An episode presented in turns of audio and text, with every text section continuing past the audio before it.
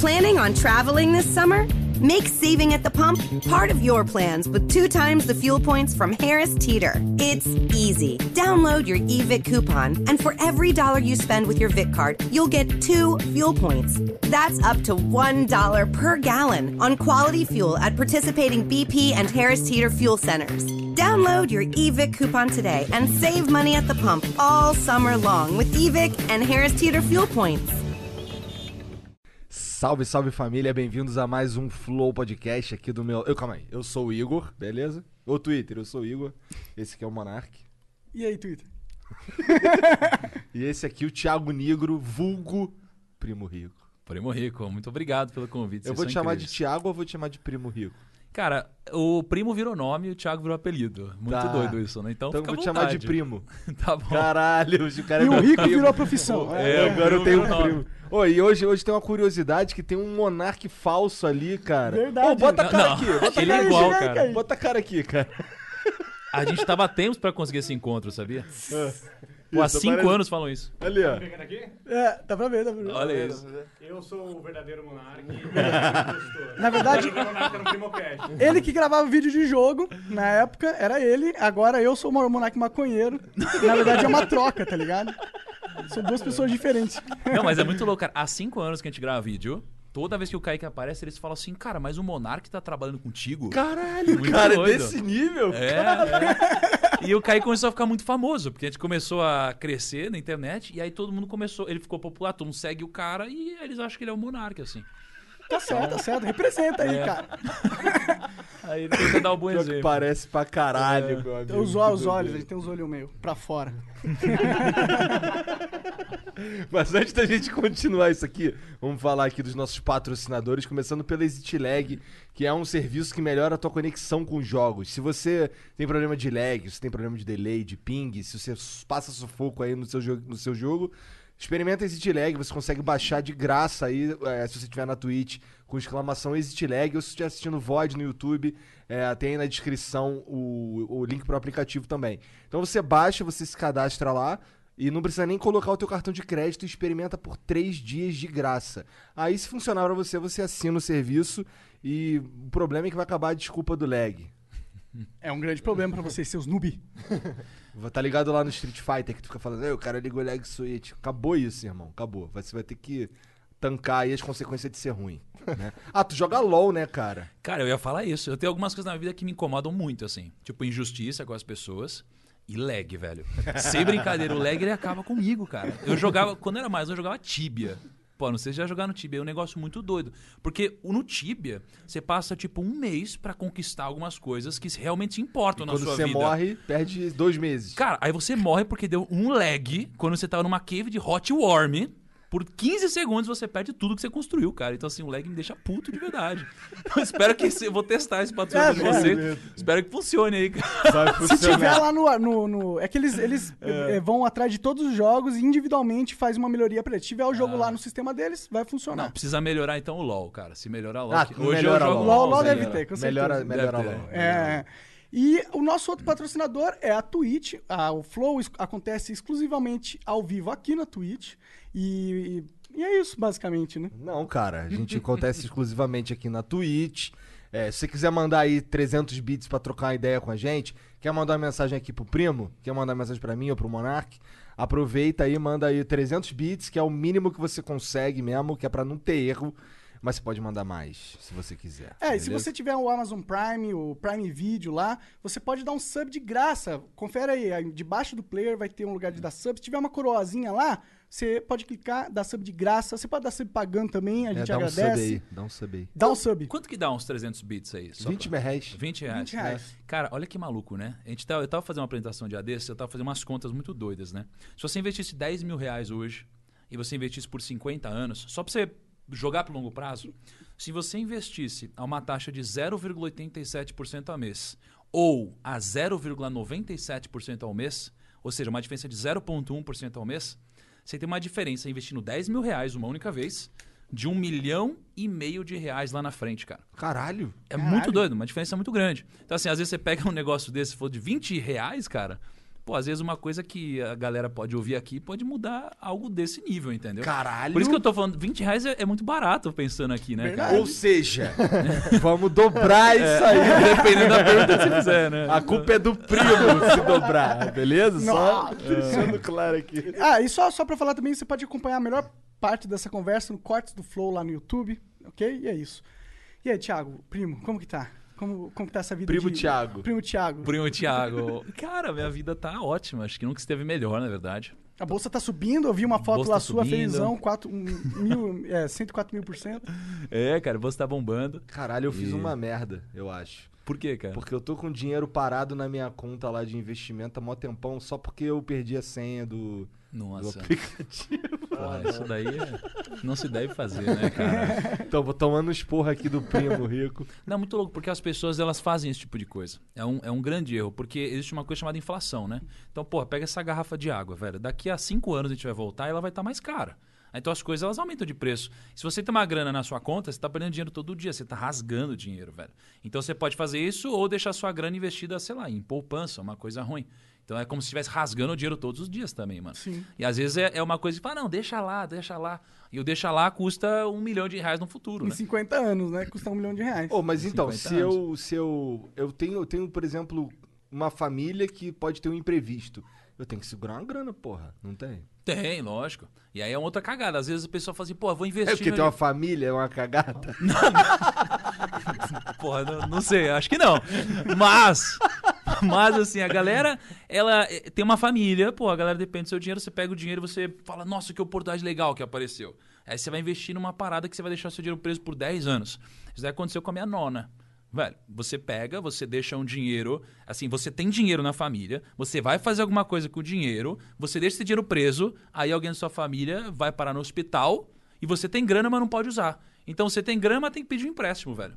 Então, assim, você precisa ter uma grana realmente que você possa movimentar, né? Porque é, é o imprevisto. E o imprevisto tem uma parada que o imprevisto nunca é imprevisto, ele é previsto. Por quê? Porque vai acontecer. A gente só não sabe quando, né? Mas, cara, vai acontecer um problema de saúde, a gente vai bater o carro, alguma cagada vai acontecer. Então a gente precisa se preparar para esse momento. Então não adianta ele acontecer e a gente falar, puta, eu não sabia. Ele vai acontecer. Né? A gente só não sabe exatamente o momento, né? É, felizmente a grana. Assim, eu coloquei. A gente investiu na bolsa no ano passado. O Monark entrou antes de mim, se deu bem demais. 2019 foi um bom ano. Mas né? me dei bem, mas depois me dei mal pra caralho. É, né? mas aí, Por mas quê, aí velho? iniciou o ano ficou esquisitaço. Aí quando, quando o Moro. Quando o Moro- a gente ficou sabendo que o Moro ia, ia pedir pra sair.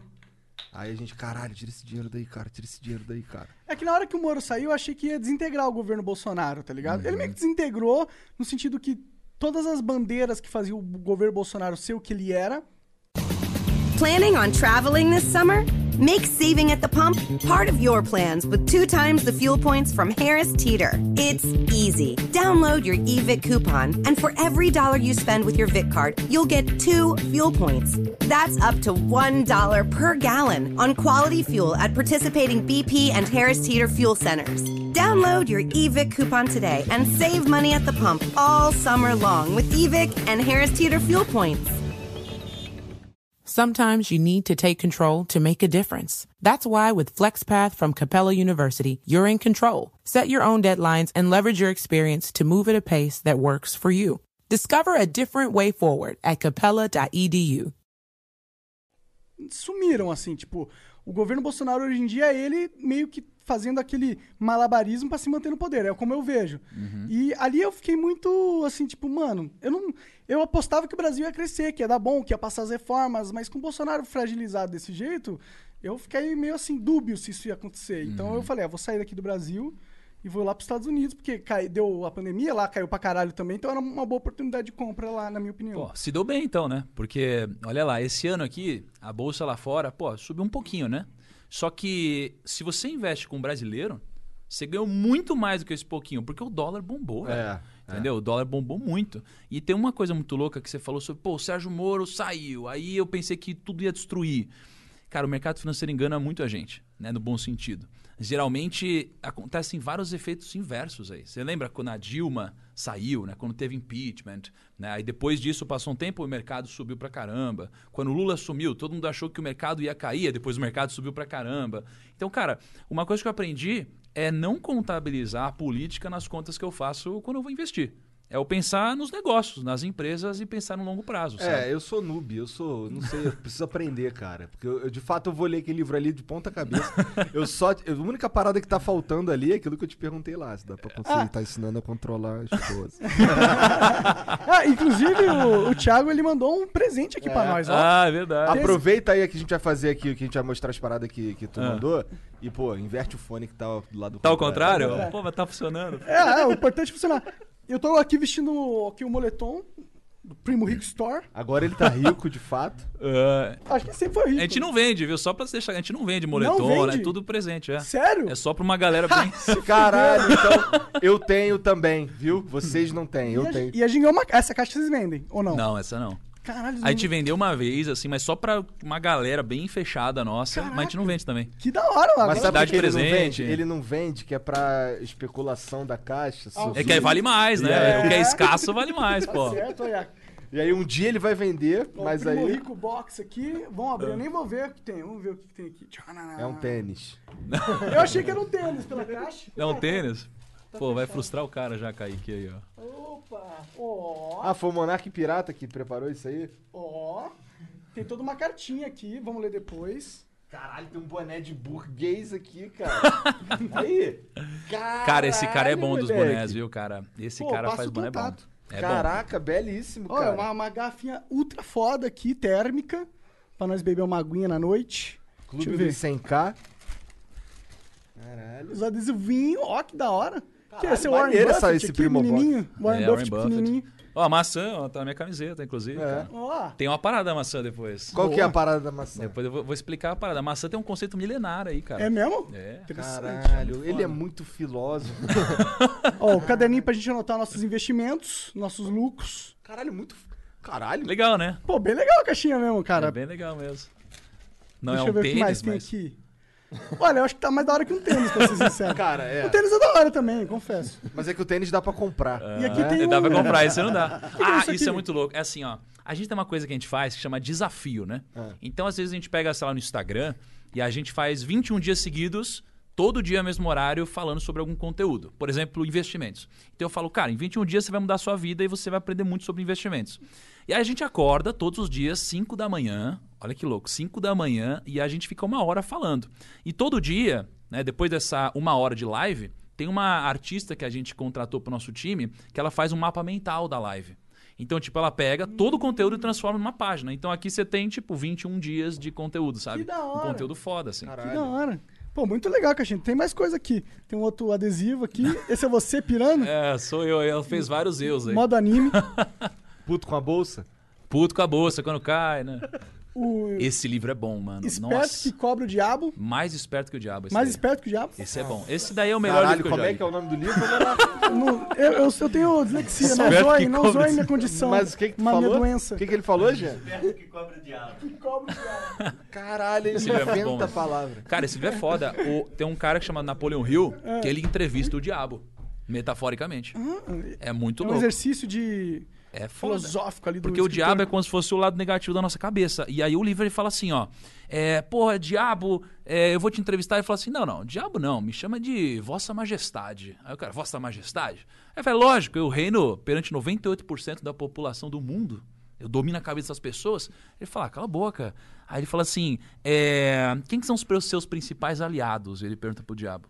E o diabo fala assim: ah, meus principais aliados são é, professores, religiosos e os pais. Eu falei, cara, como assim? É uma coisa chocante.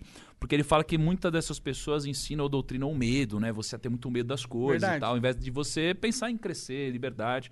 Então é uma coisa bem legal, assim, sobre reflexão, é, em termos de mentalidade. É um livro bacana. É um dos melhores livros que eu já li, Da cara. hora. Caralho. Maneiro, cara. Com certeza lerei também. E também do mil ao, ao milhão. É, esse, esse daí é um cara legal que escreveu. um cara bom, meu. Se bom, vai lá na, na Esse Amazon. cara, mas comprar. esse cara aqui, ele, ele saiu do mil e foi pro milhão? Pô, esse cara saiu do, do zero ou do menos zero e foi pro mais do milhão. Ah, Do zero duvido. mesmo? Zero Ou foi o Donald Trump zero? O pai dele emprestou um milhão de reais pra ele. Cara, o meu pai emprestou um dinheiro, sim. Emprestaram 5 mil reais. Ah, É. Não, é, não é muito. Realmente, É. não é nada, na verdade. Só que eu quebrei com esses 5 mil reais. Entendeu? Assim, cara, pô, puta privilégio. Eu sei que foi um puta privilégio, né? A maioria das pessoas não recebe nada com 18 anos.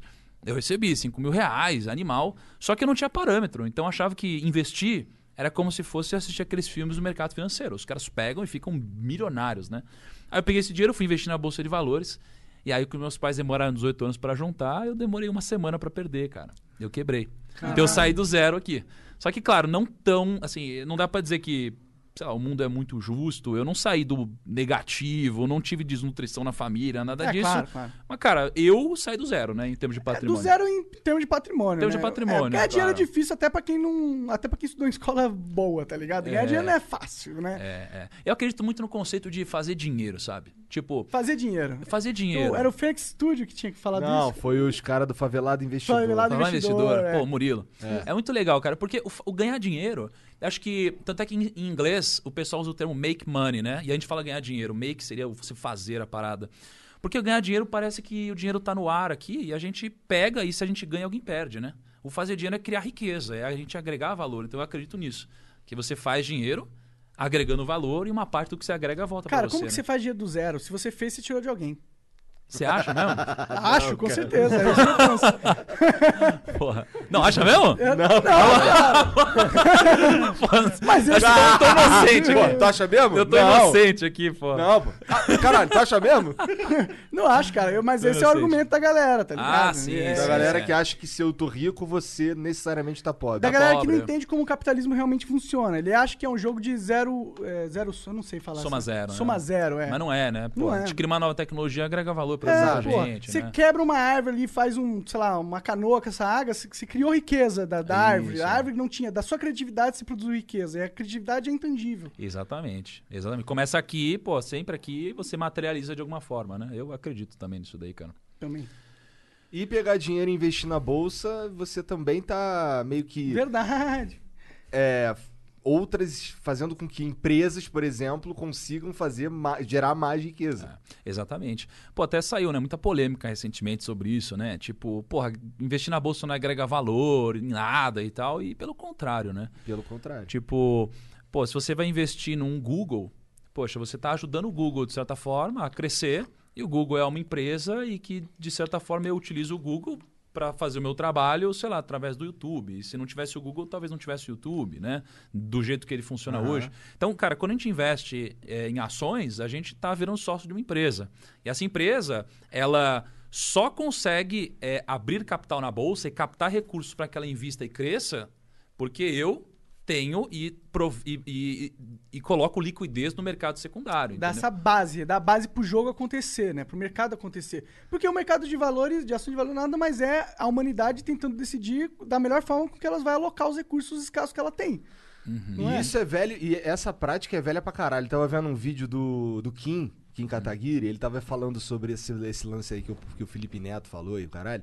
E aí ele tava dizendo que eu não sabia. Eu É que o Felipe dele. Neto falou que você investe na bolsa, você só tá é, especulando e jogando dinheiro, e dinheiro fazendo dinheiro, você não tá fazendo, produzindo nada, nenhuma riqueza no mundo, não tá produzindo nada de verdade. Uhum, Tá apenas jogando num jogo de sorte. de E- sorte. Então, aí o Kim falando que essa parada começou há muito. é, Tipo, na época das grandes navegações, que as. que os caras tinham que fazer as expedições, sabiam que ia dar dinheiro, mas não tinha dinheiro pra ir fazer. E aí eles pegavam, di- as pessoas investiam e ganhavam uma porcentagem do, daquele lucro ali que todo mundo sabia que ia ter. E aí isso foi evoluindo e virou. E virou o que virou. É.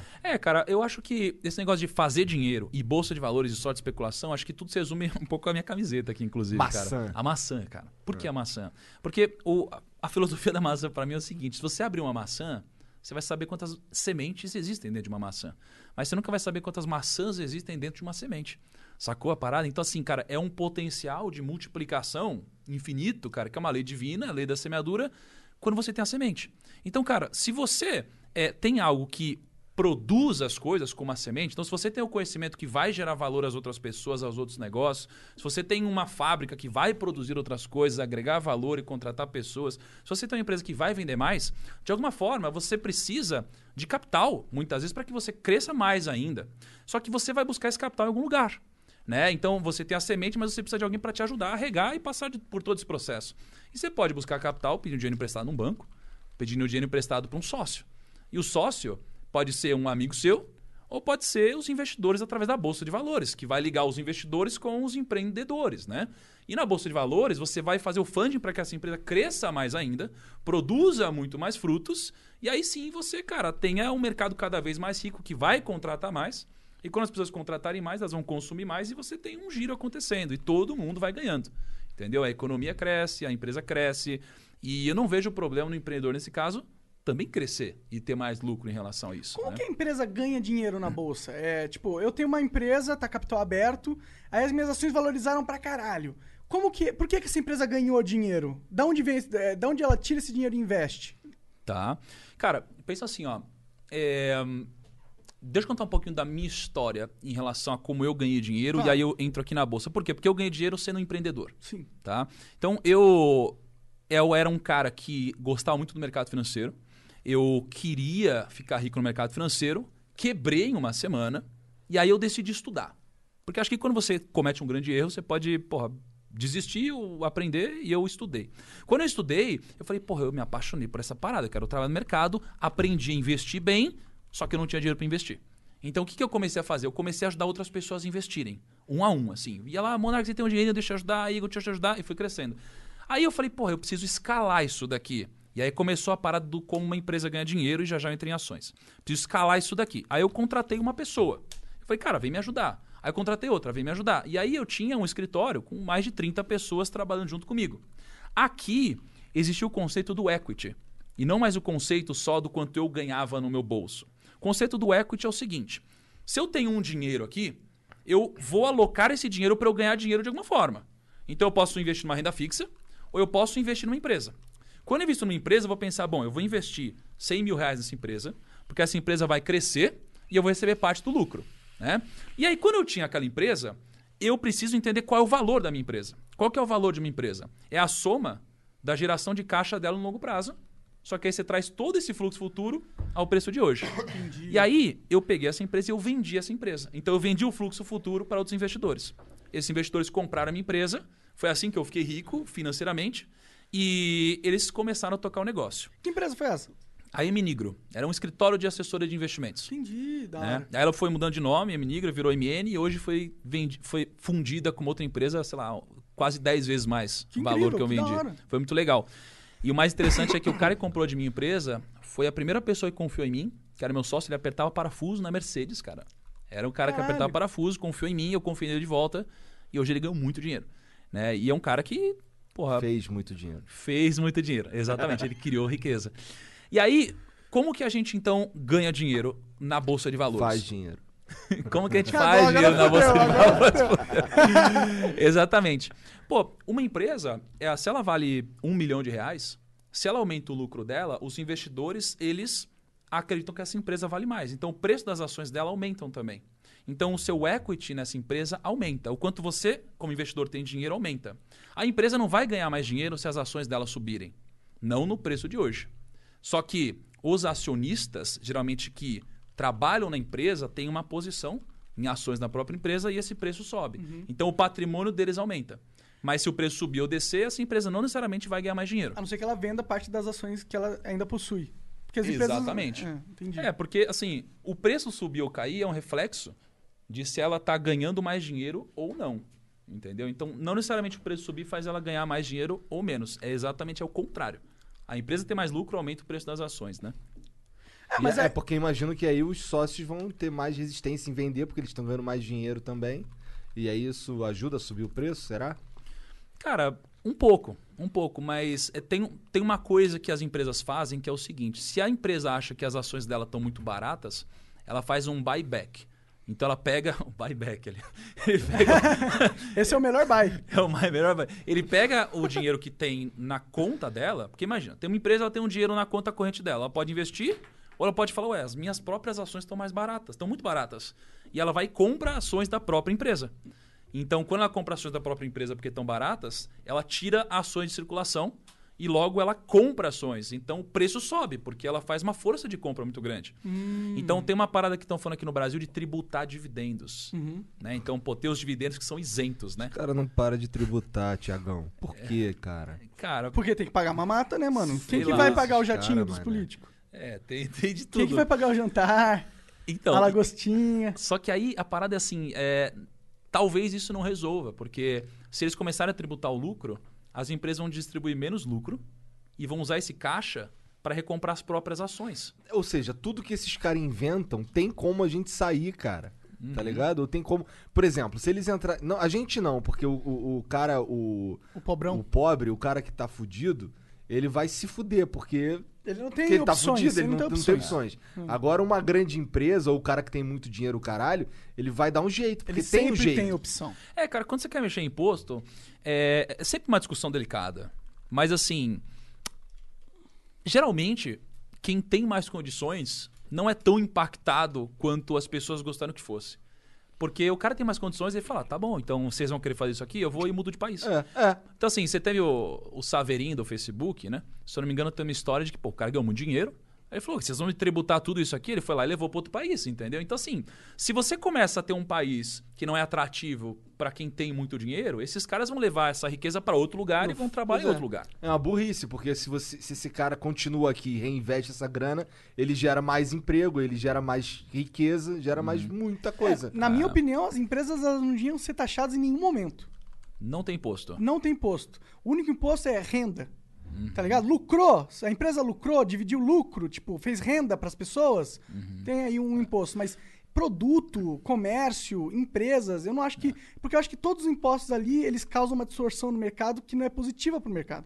Aí, cara, eu não tenho, a- assim, eu reflito muito sobre isso, eu não tenho uma resposta na minha cabeça ainda, mas o que eu acho é o seguinte: é, qualquer coisa que dificulte a vida do empreendedor, cara, vai jogar contra todo mundo, especialmente contra a classe mais pobre. velho. Exatamente. Sabe? O empreendedor pode ser um cara malvadão, mas geralmente, para ele crescer, ele precisa ter muita gente crescendo junto Não também. importa a índole do cara. Uma riqueza, empresa né? ela tem que ser útil, né? Pra, É, crescer. E o próprio mercado vai punir uma empresa que não for útil. Então, se a empresa não agregar valor, não for bom, não tiver um produto bom e não for boa para os funcionários e para ninguém, cara, ela deixa de existir em algum momento. É, o, o mercado faz esse filtro, né? Ele deleta essas empresas do mapa. Então, geralmente, quem se ferra não são os caras que têm dinheiro, é quem não tem dinheiro, né? Sim, com É, certeza. já aconteceu isso, por exemplo, quando tem- tinha aquela. Eu esqueci o nome da lei que tinha no Brasil, que foram os militares que implantaram, acho que é de reserva nacional, que tinha umas empresas que. Por exemplo, a Sharp do Brasil, que, que roubou o nome da Sharp do Japão. Ela era só uma. Ela, o cara pegou, falou que ia fazer esse nome aqui no Brasil, Sharp, e aí eles começavam a fazer. roubar patente. Não é roubar patente, mas roubar propriedade intelectual, por exemplo. É, teve uma época que a Dyna, Dynacon, que é uma outra empresa brasileira que faliu também, é, eles pegavam e copiavam tecnologia de fora pra vender aqui, porque tinha uma- um protecionismo bizarro. E essas empresas, tudo que elas faziam era copiar. E, e aí, quando acabou essa porra que abriu para as outras empresas chegarem, e, e esses caras Uhum. o sumiram, porque era ruim. É. Quando é ruim, some. Exatamente. Então, a, a livre competição, cara, ou, a- ou o mercado competitivo, ele joga a favor, né? Da criação de riqueza, da eficiência, geralmente. Então, eu, Por isso que eu Um vejo pouco que, assim. tipo, você vai taxar a empresa, ok, mas o importante é você taxar o, o, o lucro, o supérfluo, o que quando o cara tá, tipo, ah, só tenho dinheiro pra ter, aí você taxa. Mas quando o cara tá usando esse dinheiro pra produzir mais dinheiro de alguma, de alguma maneira, por que, que você vai dificultar o cara a produzir, a criar riqueza, a fazer, Uhum. a fazer dinheiro? ao invés de incentivar. É, exato, exato. É, Porque renda, lucrar, não tá fazendo nada. Você tá só, né, lucrando. Você tá, pô, já fiz a riqueza, agora tá, tô pondo no bolso. Aí, ok. Mas quando o cara tá fazendo. É, cara, é uma discussão bem complexa aí, cara. Eu não, não tenho É, eu resposta, tenho- não. E provavelmente eu tô falando merda aqui. Não- Não, acho que você não tá falando O que, que merda. você acha não. dessa parada do. do é, da renda Brasil que os caras estão fazendo agora? Que vai dar dinheiro pra todo mundo, assim. Um pouco. Cara, eu não tenho muito uma opinião formada também, não, pra ser sincero. Assim, cara, o, o que eu vejo é, é, Como conceito filosófico da coisa, tem uma parada que eu ouvi uma vez de um cara muito inteligente que ele chamou de a teoria da cesta básica, né? Que é o seguinte: se tem alguém precisando de ajuda, você vai e você ajuda, você dá uma cesta básica pra essa pessoa, você socorreu a pessoa. Aí se você vai, essa pessoa continua precisando de ajuda e você dá mais uma cesta básica, você ajudou essa pessoa. Só que se essa pessoa vai lá e precisa de novo de ajuda e você ajuda de novo, na verdade você começa a atrapalhar essa pessoa. Então isso aqui é uma coisa que eu ouvi e, e se aplica, por exemplo, para parente que pede dinheiro, sabe? O parente vai lá, pede dinheiro, você vai lá e dá. Aí pede dinheiro, você vai lá e dá. Pede dinheiro, você vai lá e dá. E chega uma hora que ele se acomoda. Então acho que quando é, alguma iniciativa do governo, seja o que for, ela vem para ajudar, para contribuir, para socorrer, eu acho legal. Quando vem num ponto que passa desse ponto que é socorrer ajudar e começa, a, e, e começa a criar uma zona de conforto, eu acho ruim. Então, por exemplo, quando a gente fala de Bolsa Família, eu acho que tem muita gente que aproveita isso legal. Só que tem gente que também se acomoda. O difícil é, pô, qual que poderia ser um filtro para que isso funcionasse? Mas eu acho que aí. Entende? é, eu, eu concordo com você. É, mas aí eu acho que o, ca- o caso é, é o quanto vale pra sociedade ter essa pessoa acomodada, ganhando pouquinho, ou ter essa pessoa na merda fazendo merda, entendeu? Acho que a gente tem que fazer esse cálculo também. Será que não é melhor, tipo, deixa o cara acomodado com mil reais por mês? Você estaria feliz com mil reais por mês? Não. Nem eu, nem ninguém aqui dessa sala, eu imagino. Mas se o cara tá mil reais por mês, ok, deixa ele lá vivendo a vida medíocre dele pra vida, pelo É menos não vai dar problema pra gente. É que o ponto é esse, é que o ponto é que tem gente que tá acomodado, mas que não estaria acomodado se tivesse que correr atrás das coisas. Entendo. É tipo um familiar, eu vejo, que às vezes nasceu num berço de ouro. E aí, pelo contexto, ele não se motiva a correr atrás de nada, porque não teve no berço essa educação e porque para ele, para que, que ele vai fazer alguma outra coisa? Então ele acaba não criando valor para a sociedade e para ninguém. Agora, se existe um conceito em que desde sempre ele é incentivado a fazer isso, sei lá, tem alguns países que incentivam um pouco mais esse pensamento para frente, o de crescimento, é, isso aqui poderia vi- vi- voltar para a sociedade de alguma forma, entende? Então, existe o custo que você falou, né, de um cara que só faria cagada, existe a zona de conforto, mas existe o terceiro ponto, que é e se esse cara produzisse, né? Exato, exato. E se a gente pensar né, nesse cara que vai produzir, que vai pegar esse mil reais e vai sair do atoleiro, eu acho que o potencial desse cara é tão maior do que o potencial destrutivo do folgado, entendeu? Então eu acho que faz um, um- uma faz um faz sentido es- estratégico de investimento como sociedade.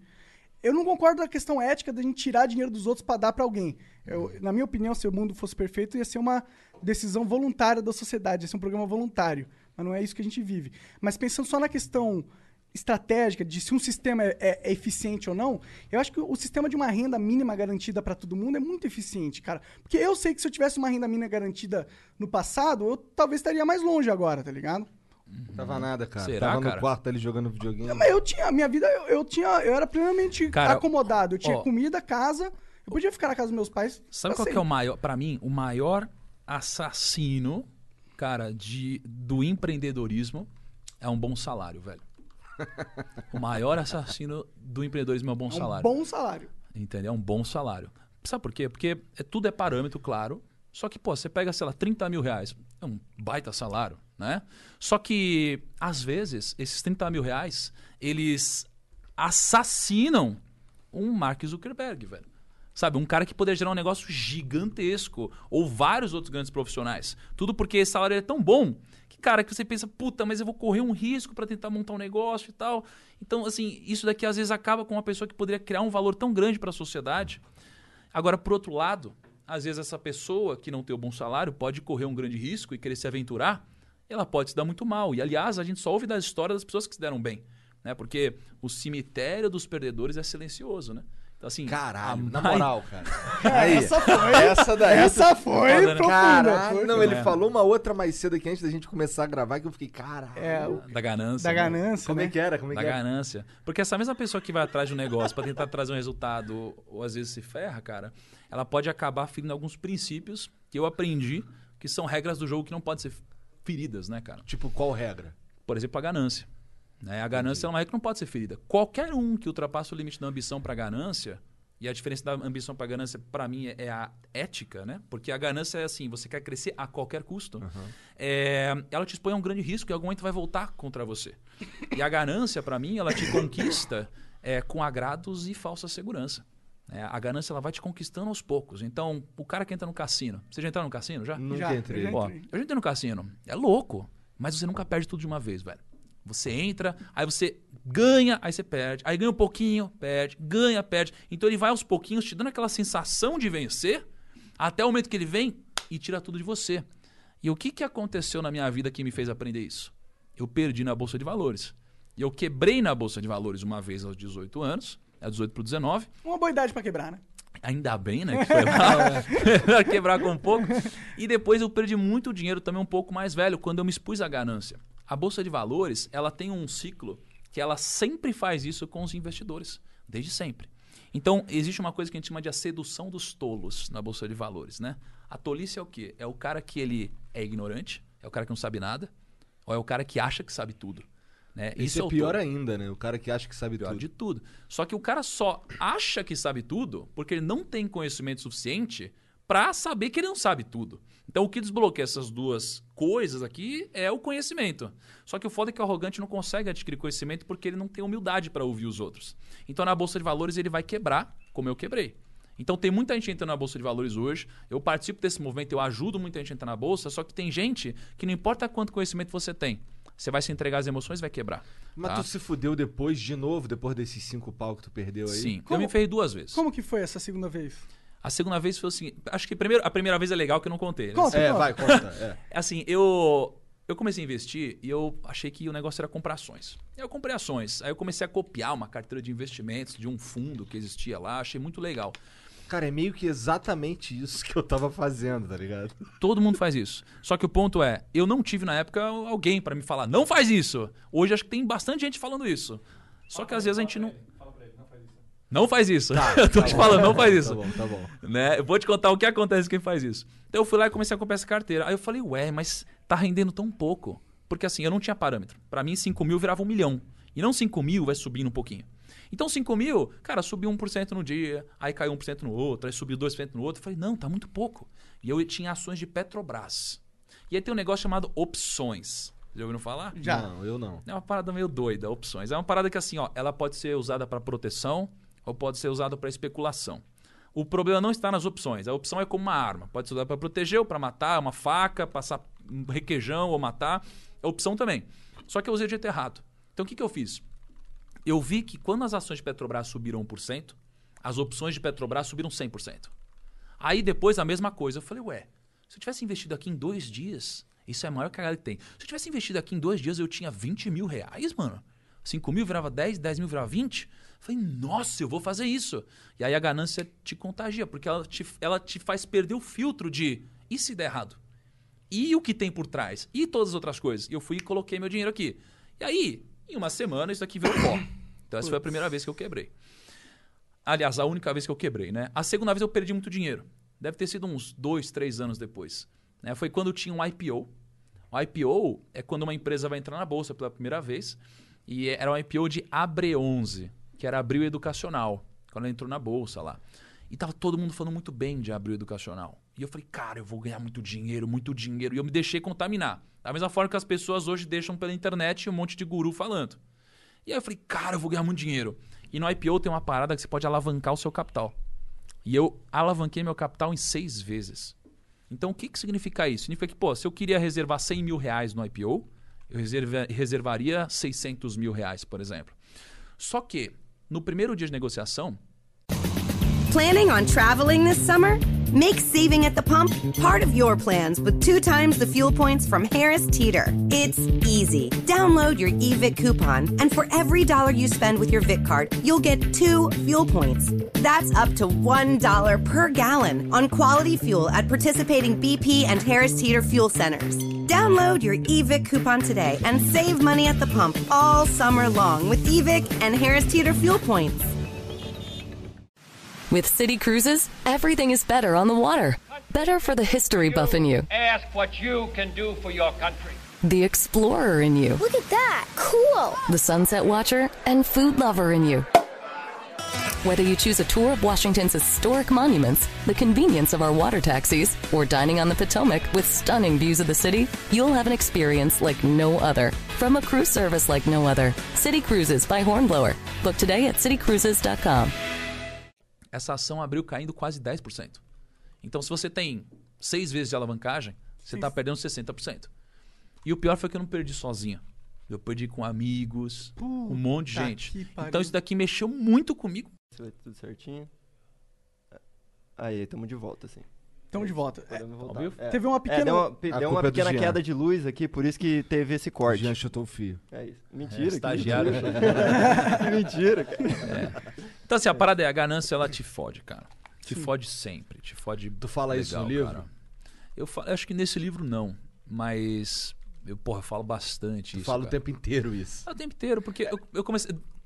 Quer ouvir uma história legal, cara? Po- Posso falar aqui? Cara, você tá livre pra falar o que você quiser Você aí, vem pra isso, pô. Olha só, você pensa que, sei lá, quem são as pessoas mais inteligentes do mundo pra vocês hoje? Elon Musk. Elon Musk. Elon Musk, O que mais? Mais inteligente. Inteligente, QI, assim. QI. Ah, dá pra colocar esses caras ricos aí. Os tudo. caras ricos, É. beleza. Cara, pô, sei lá, você tem vários caras na história que são os mais picas, assim. Hum. Você pega um Leonardo da Vinci, sabe? Uns caras Shakespeare e tal. E tem um cara chamado Isaac Newton, né, mano? Todo mundo conhece o Isaac Newton, tá? Você era burrinho pra caralho. é, pra caralho, né? Eu vi uma lista esses dias, ele tá entre os 20 homens mais inteligentes do mundo, tá? Caralho. Muito doido, assim. De QI, né? QI muito alto. E eu falei assim, cara, eu tive durante muito tempo uma parada que, pra você investir bem, você precisa ter- ser muito inteligente. Burro nunca vai investir bem. Um cara que tem um QI baixo nunca vai investir bem. E durante muito tempo eu, eu acreditei que isso aqui era verdade. Aí eu comecei a estudar sobre o Isaac Newton, velho. E aí o Isaac Newton, uma das mais inteligentes da história, em 1719, o cara pegou e se aventurou a investir o capital dele em ações. E ele investiu numa ação lá chamada South Sea Company, acho, se eu não me engano. Investiu, botou uma grana em 1719. Aí essa ação subiu e o cara ganhou dinheiro. Aí, pô, o cara falou: top, eu ganhei dinheiro, eu sou bom, vou começar a ajudar outros amigos. E agora eu vou começar a botar meu dinheiro todo aqui, porque eu ganhei. O que, que aconteceu? Passou um tempo, todos os amigos dele colocaram grana na mesma ação que ele tinha colocado, já a um preço muito mais alto, e essa ação continuou subindo, velho. Continuou subindo, subindo, subindo, e ela subiu muito. E todos os amigos dele ficaram ricos, mano. Os amigos dele ficaram ricos. E aí ele falou assim: Ué, eu sou um cara inteligente, velho, um dos caras mais inteligentes do mundo. E os meus amigos estão ricos e eu não? Não é possível, é inadmissível pessoas menos inteligentes que eu ficando mais ricas que eu. E aqui foi o momento onde a ganância pegou o cara. Olha o que ele fez. Ao invés de entrar e investir um dinheirinho, ele investiu muito mais dinheiro. Ele investiu muito mais dinheiro que ele tinha investido antes. E quando ele investiu, as ações começaram a subir um pouquinho. Porque a ganância te conquista com falso, é, Falsas falsa, falsa segurança e Falsa agrados. segurança E agrados. E aí ela subiu e aí ele se sentiu mais seguro ainda, velho. Tinha colocado muito mais dinheiro. O que aconteceu? A ação caiu. Pá! Caiu até um preço inferior ao que ele tinha comprado na primeira vez. Caralho. Em 1720. E ele quebrou, mano. O Isaac Newton quebrou. E aí tem aquela frase famosa dele de eu consigo prever o movimento das estrelas e dos astros, mas não consigo entender a loucura dos homens. Então o que, que isso daqui me ensinou? Que não importa quão inteligente você é, você nunca pode ferir princípios, velho. Então não tem a ver com inteligência, tem a ver com emoção, tem a ver com princípios, ganância, imediatismo, tolice, ego. Não importa quem você é, velho. Se você ferir isso, em algum momento a natureza vai te cobrar. Então isso que eu aprendi nos investimentos, sabe? E cientificamente, assim, falando de, de método, Hum. o que, que que tu estudou? Tu estudou, por exemplo, sei lá. Por que, por, como é que você aprendeu? Você foi Tá. buscar onde isso? Cara, é, na minha época não tinha tanta coisa quanto tem hoje, sabe? Não tinha internet, do que você entra hoje tem um monte de gente falando de finanças, né? Então, acho que um pouco por causa disso, A tua época é que ano? 2008 para 2009. Então, assim, não tinha isso. Faz uns 12 anos, né? Então, eu peguei, eu comecei a investir do nada, sozinho, e aí eu fiz a cagada. Aí eu comecei a estudar. Então, tinha umas certificações profissionais para você trabalhar no mercado financeiro. Então, eu comecei a estudar por elas. Então, eu baixei um monte de apostila, comecei a estudar, e aí eu tirei um monte de prova. Eu passei um monte de prova, então eu podia trabalhar no mercado, sabe? É, e eu comecei a estudar por isso. Só que ainda assim eu não tinha muitos livros, eu tinha poucos livros. Eu li na época um livro de análise técnica, algumas coisas assim. Só que aí eu comecei a aprender mesmo no mercado, na prática. E aí, cara, eu acho que é uma forma eficiente. Aliás, é uma forma que funciona, mas não é eficiente. Porque você vai dando cabeçada, velho. Entendi. Você vai errando muito. É, mas se você for sábio para aprender com erro, você cresce. Se não, você só vai dar cabeçada. E acho que aqui tem uma parada até do conceito da resiliência, né? O pessoal fala de resiliência. Tipo, resiliência não é você tentar a mesma coisa até dar certo, sabe? Resiliência é você tentar coisas diferentes até conseguir chegar no seu objetivo. E aí eu fui fazendo isso até dar certo. E eu fui aprendendo, errando, aprendendo, errando, lendo relatório de empresa, lendo balanço de empresa, vendo relatório de casos de research, eh, relatórios de fundos. E aí eu fui sozinho na prática. Com o passar do tempo, eu comecei a entender que era muito importante eu estar próximo de pessoas que manjavam muito mais do que eu. Né? E aqui entra o ponto do ego. O ego te impediria de fazer isso. A humildade faz crescer. Então eu fui atrás de vários bilionários. Foi muito doido isso. Quando eu atingi a liberdade financeira, que é o, é o conceito de quando você tem uma grana investida que te rende mais do que você gasta por mês, eu falei, velho, por que, que só 1% das pessoas conseguem se aposentar no Brasil com a mesma qualidade de vida? E as outras 99% não. Aí eu comecei a viajar o mundo, comecei a conversar com um monte de gente. Eu fui atrás de bilionário, foi muito louco. Eu dormi na casa do CEO do Walmart na América Sério? Central. Uma semana. Como você assim. chega nesses caras? Cara, e-mail. E-mail, mensagem. E na época eu, sei lá, eu não era o primo rico, sabe? Então, assim, era bem mais difícil o acesso às coisas. Então eu mandei muito e-mail. Só que assim, eu mandei umas 100 vezes mais e-mail do que as pessoas que eu consegui acessar. Mas essas poucas pessoas me ensinaram muito. Então eu conversei com muito investidor, muito gestor, isso me fez aprender e crescer.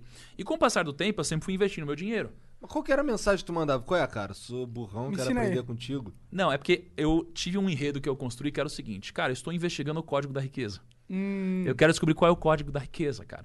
Né? Existe um trabalho feito por Napoleon Hill desde a antiguidade em que ele entrevistou as pessoas mais fodas do mundo. Napoleon Hill, que é aquele cara ali do livro. Que é aquele cara do livro. Pô, ele entrevistou é, Henry Ford, presidente dos Estados Unidos, alguns, Diabo. várias pessoas. O diabo. Eu falei, cara, e eu tô continuando esse trabalho, eu quero é, entender qual é a convergência entre as pessoas que são bem-sucedidas. E eu estou produzindo um documentário. Então lá eu investi um milhão de reais, quase um milhão de reais no meu bolso, para montar um time e viajar o mundo atrás dessas pessoas. Entendi. Então a desculpa é, eu ia para gravar. Então você tinha uma boa desculpa. Você tinha um milhão de reais de desculpa, né? Você Exatamente. inventou uma desculpa de um milhão de reais. Mas antes disso, a minha desculpa era almoçar no PF com alguém, né? Eu fui, fui aprendendo, né? Fui aprendendo cada vez Tá mais. certo. E aí eu fui lapidando a minha própria metodologia de investimento. Cara, hoje eu leio livro pra caceta, muito livro de investimentos. Hoje eu falo com, pô, todos os gestores, quase todos os gestores do Brasil, né, de investimentos. Então eu fui criando isso daqui. Ainda bem, a boa notícia é que hoje é mais fácil aprender sobre finanças, né? É, com hoje, YouTube, internet. de graça, tá acessível pra todo mundo. Que, que Caralho, canais- mas o teu método é sensacional, cara. Eu ouvi isso, é muito foda. Cara, fiquei na casa do CEO do Walmart. Falei, Caralho, É esse Como que faz cara esse tem muita- papo aí, mano? Cara, então é muito louco. Até o cara, o CEO do Walmart, né? É chamado Guilherme Loureiro, né? Foi muito doido, porque. É brasileiro? É um nome brasileiro. Ele é brasileiro. Só que Sério? ele tava no- foi no México, né? Ele esteve no México. Ele dormiu uma semana no México lá. E aí foi muito louco, porque assim, hoje, pô, vocês, vocês falam com um monte de gente, famosa, gente, não sei lá. E hoje eu também falo, mas teve uma época que, cara, era, meu Deus, eu tô lá desse cara, assim.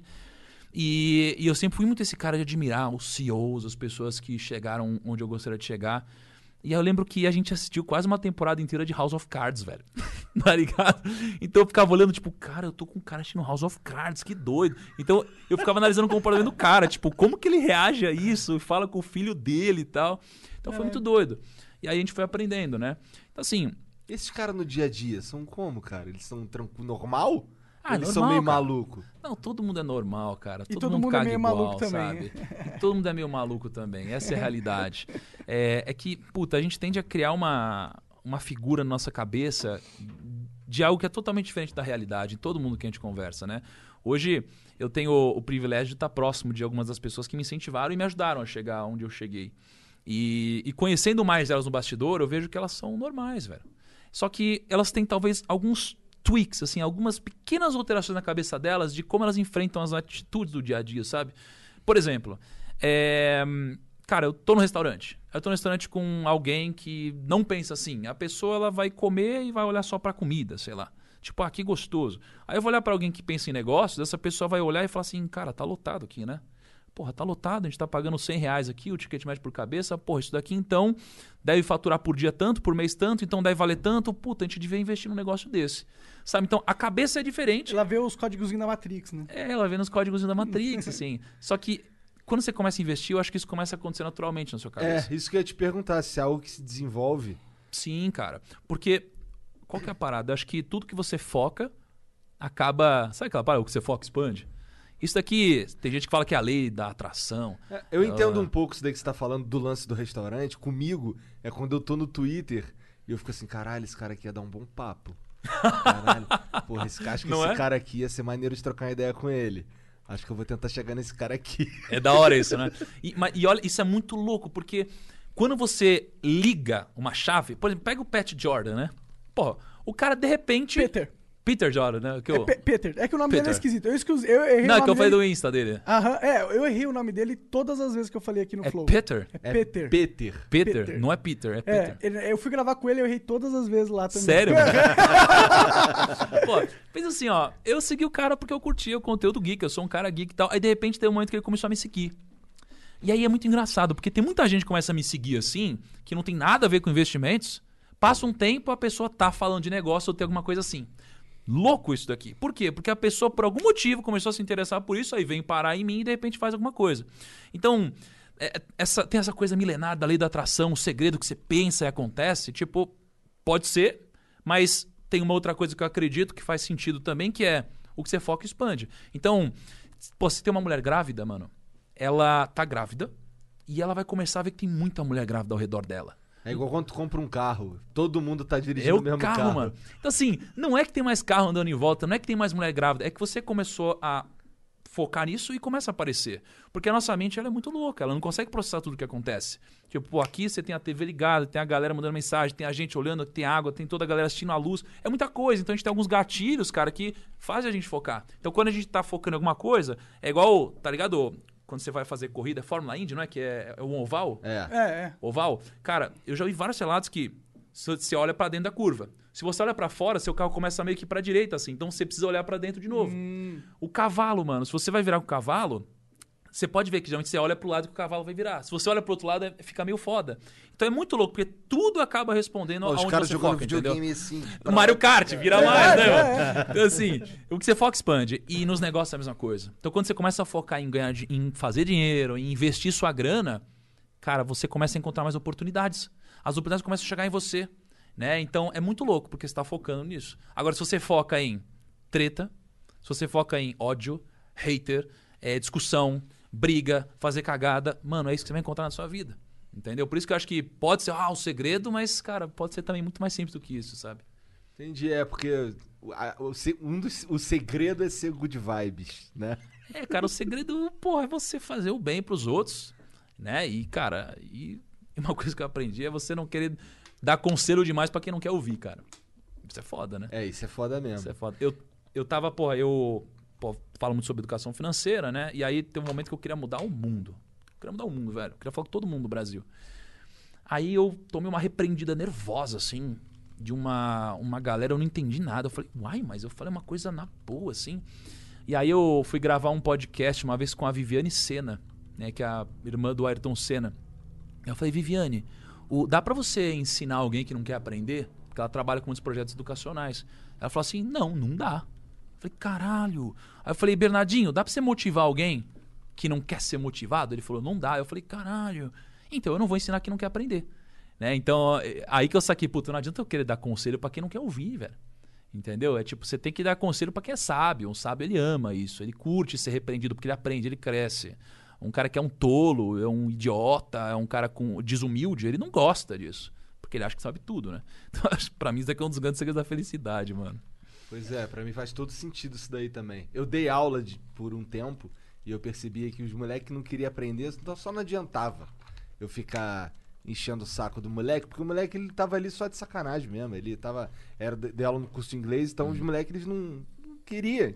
Tava ali porque a mãe mandou, tá ligado? É foda. É foda, né? Adolescente é uma desgraça. Cara, a a minha história no colégio inteiro foi isso. Eu não queria estar lá e por isso ah, foi um inferno, porque eles me obrigavam a aprender, eu não aprendia, e então foi 10 anos de eu tentando não aprender.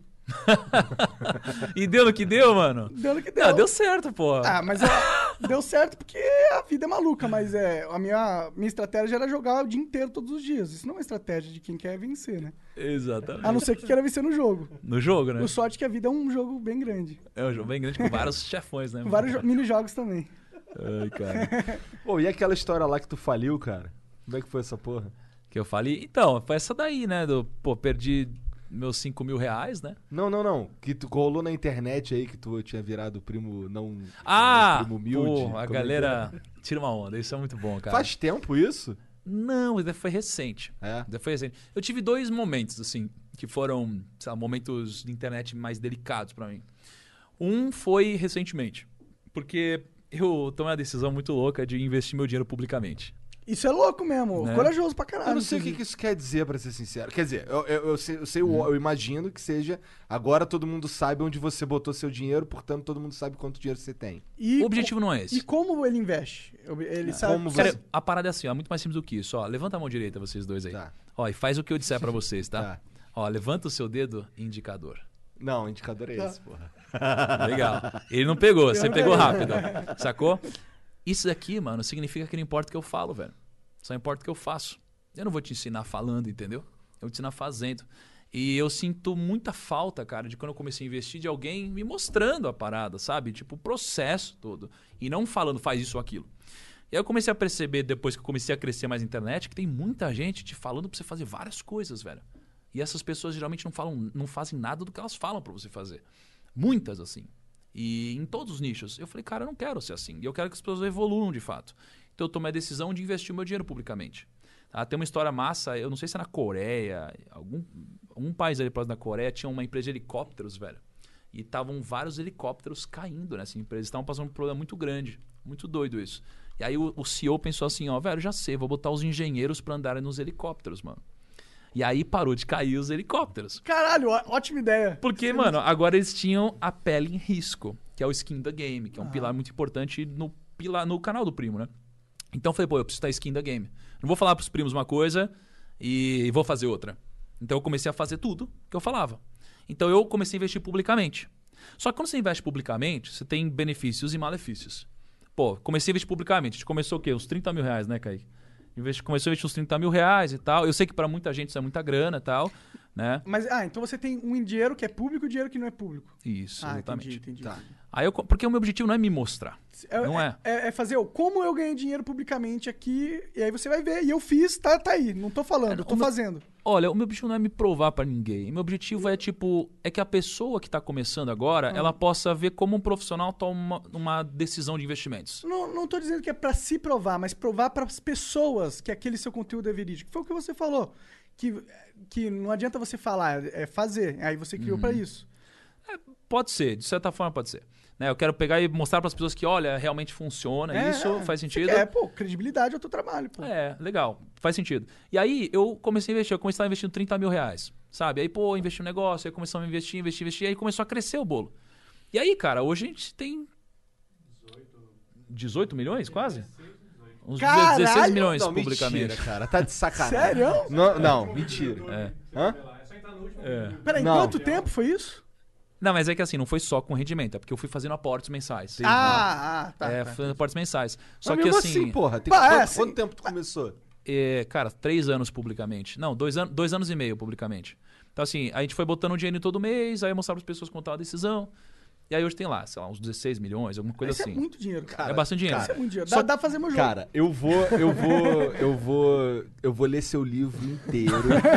eu vou te seguir em todos os lugares. Você tá fudido. Eu três vou horas da manhã vai estar lá o primo rico vendo o WhatsApp e igual, como que você investe isso aqui? Não, não, eu vou, eu vou, primeiro eu vou assistir tudo, Tudo. que existe.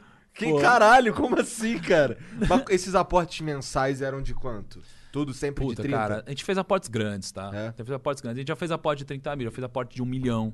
A gente já fez aportes grandes. Não é, a, a maior parte desse dinheiro foram de aportes. Porque, cara, é um período muito curto, sim, né? sim, sim. É, que vieram de negócios que eu tenho, outras coisas. Mas Mas, é uma parte de- grande de rendimentos também. Mas é só se a gente pegar e, e colocar isso em escala, uma pessoa qualquer poderia ter feito a mesma coisa, não ia ter 18 milhões, mas ia ter uma. Exato. E aí começa a entrar os pontos positivos e negativos de ter uma exposição dessa.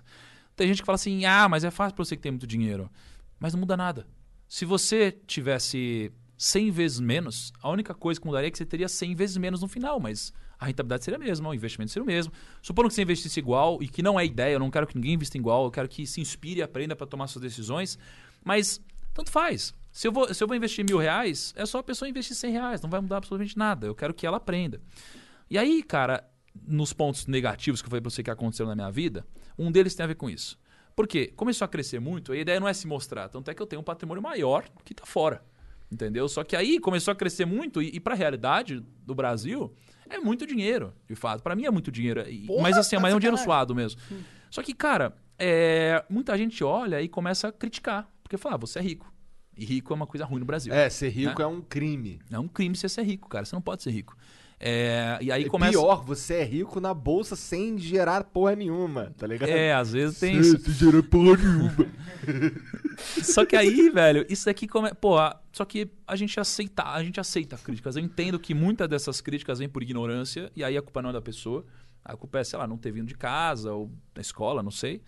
Mas, por outro lado, tem gente que quer te ferrar de algum jeito. E como a gente teve uma trajetória muito perfeita, assim, nesses últimos dois anos e meio, a gente só acertou, cara, tacadas incríveis, assim. Tipo, a nossa carteira tá rendendo hoje uns 185%. Nesses Ao- últimos ao dois. ne- não, nesses últimos dois anos e meio rendeu 185%. Entendi, 50% ao ano, que é bom pra caralho. Que é bom. E a bolsa rendeu assim, cara. eu vou ver 20%. tudo que você tá fazendo, cara. Mas, mas veja só.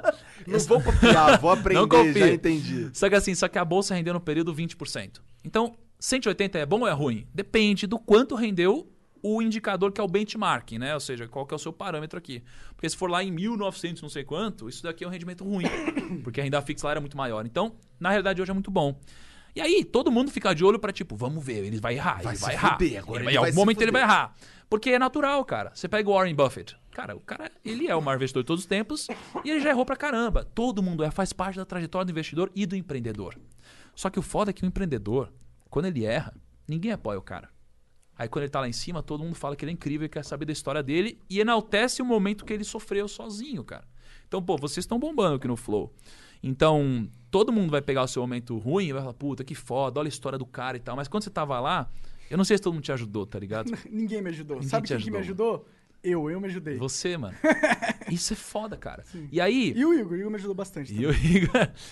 Ajudou mesmo? Vai chorar, vai chorar. Vai chorar. Eu sou chorão, sou chorão. Mas isso é louco, velho, porque nos momentos que a gente mais precisa, a gente tem poucas pessoas pra nos apoiar. Por isso que quando a gente dá a volta por cima, é legal lembrar quem tava com a gente. E com a gente, o que aconteceu? Acertamos pra caramba, grandes tacadas, e teve uma ação que a gente comprou chamada JHSF. E a gente comprou essa ação, e aí eu, eu e o Kaique, a gente tira uma onda sempre que a gente grava junto e tal. Falei, Kaique, somos sócios, né? Porque o Kaique, ele comprou também um pouquinho. Aí eu falei, é, comprei, sei lá, uns 500, 600 mil reais, né? Isso é uma empresa de quê? É uma empresa que tá, mexe no mercado imobiliário. Então, assim, ela tem lá o Shopping Cidade Jardim, tem Aham. Boa Vista, tem algumas, o, aeroporto, tem umas coisas. Aí eu falei, investir. Pá! Só que você tinha o gráfico da empresa, ela tinha acabado de subir, sei lá, acho que de dois reais para nove, talvez. Eu comprei a nove aqui. E aí ela caiu de nove, mano, pra tipo três reais, né, mano? Por aí. Só que na época, pô, Aí tu comprou mais 500 mil. então, aí que entra o negócio. Aí, pá, gente comprou aqui em cima. E aí, tá ligado o meme do caixão? Aham. Aí fizeram eu lá, e aí, Kaique, são sócios e tal. E, tananana, tananana, e caindo no caixão comigo. Aí, tipo, caiu pra 3 reais, assim. E aí a galera ficou, cara, enchendo o saco, enchendo o saco. E aí, e o que, que eu aprendi? Eu aprendi que assim, ó, os zombadores, mano, eles zombam o tempo todo. Que é a galera que só quer tirar onda mesmo. E a galera ficou zombando, a gente ficou humilde esperando. E aí a ação caiu. O que, que a gente fez? A gente pegou mais dinheiro ainda, talvez mais uns 500 mil reais, não sei quanto, e comprou lá 3 reais. E aí essa ação foi de 3 reais pra hoje, talvez uns 10,50, mano. Então a gente ganhou, tipo, sei lá, 300, 400 mil Bastante reais dinheiro, de lucro. E aí, no final das contas, a gente ganhou aqui. Entendeu? Então, assim, tem uma parada, assim, eu, eu tô lendo provérbios, né? Provérbios, um negócio da Bíblia, então, só que sob a ótica de mindset. E aí tem uma passagem de provérbios que eles falam assim, ó, ele zomba dos zombadores, né? Tipo, o Senhor zomba dos zombadores. Pra mim, é a natureza. Pra mim é a natureza que faz isso. Porque o zombador, cara, ele só quer tirar onda, ele só Deus quer é a natureza, ruim. porra. Entendeu? Então eu, eu concordo com isso. E aí eu não fiz nada, porque eu não queria ficar respondendo. Não faz sentido alimentar né, um ódio aqui. E aí depois as ações subiram e no final das contas ele zomba dos zombadores. Por quê? Porque no final das contas eu ganhei dinheiro, mano. Não tem zombaria maior aos zombadores do que eu ganhar dinheiro. Então esse foi o momento. Só que foi ruim. E eles quebra... agora eles quebraram Assim, a cara também. É, Mas, foi- mas assim, esse momento até a subida demorou. Cara, uns três meses, talvez. Uns três meses por aí. Ah, não foi tanto. Ah, Só que na um internet, pouquinho. na internet, três, Três meses, é meses foda. cinco anos. É. né? É. Na internet é foda. Então esse foi um momento difícil da minha vida. Assim, não tão difícil, De na real, de mas, cara, saco. de Não de de saco. grana, mas é. de de saco. De saco. Agora, um momento que foi bem difícil mesmo, cara, foi o momento quando deu uma polêmica do meu apartamento, né? Tem uma parada, eu invisto publicamente há um tempo já. E aí teve um momento, eu dei muita palestra no ano passado. Tipo, eu viajei muito, cara. Tipo, eu, rodei, eu dei mais de 100 palestras ao redor do Brasil, só que tudo em cidade diferente. Foda demais isso. Demais, cara. da hora Era demais. muito louco, mano. E assim, pô, você viaja pra dar uma palestra, aí chega do evento, volta pro hotel, pega um voo, aí anda de carro. Aí eu fazia. Porque eu faço live 5 da manhã, né, no Instagram.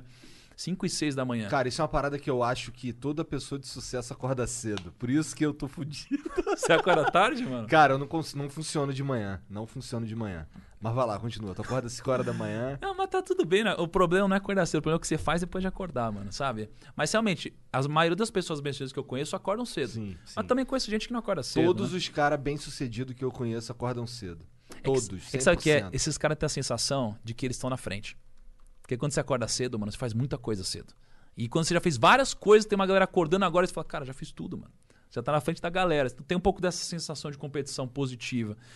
Mas aí, beleza. Aí era uma correria, um bagulho muito louco. E aí um problema foi, pô, eu, eu namoro há bastante tempo já.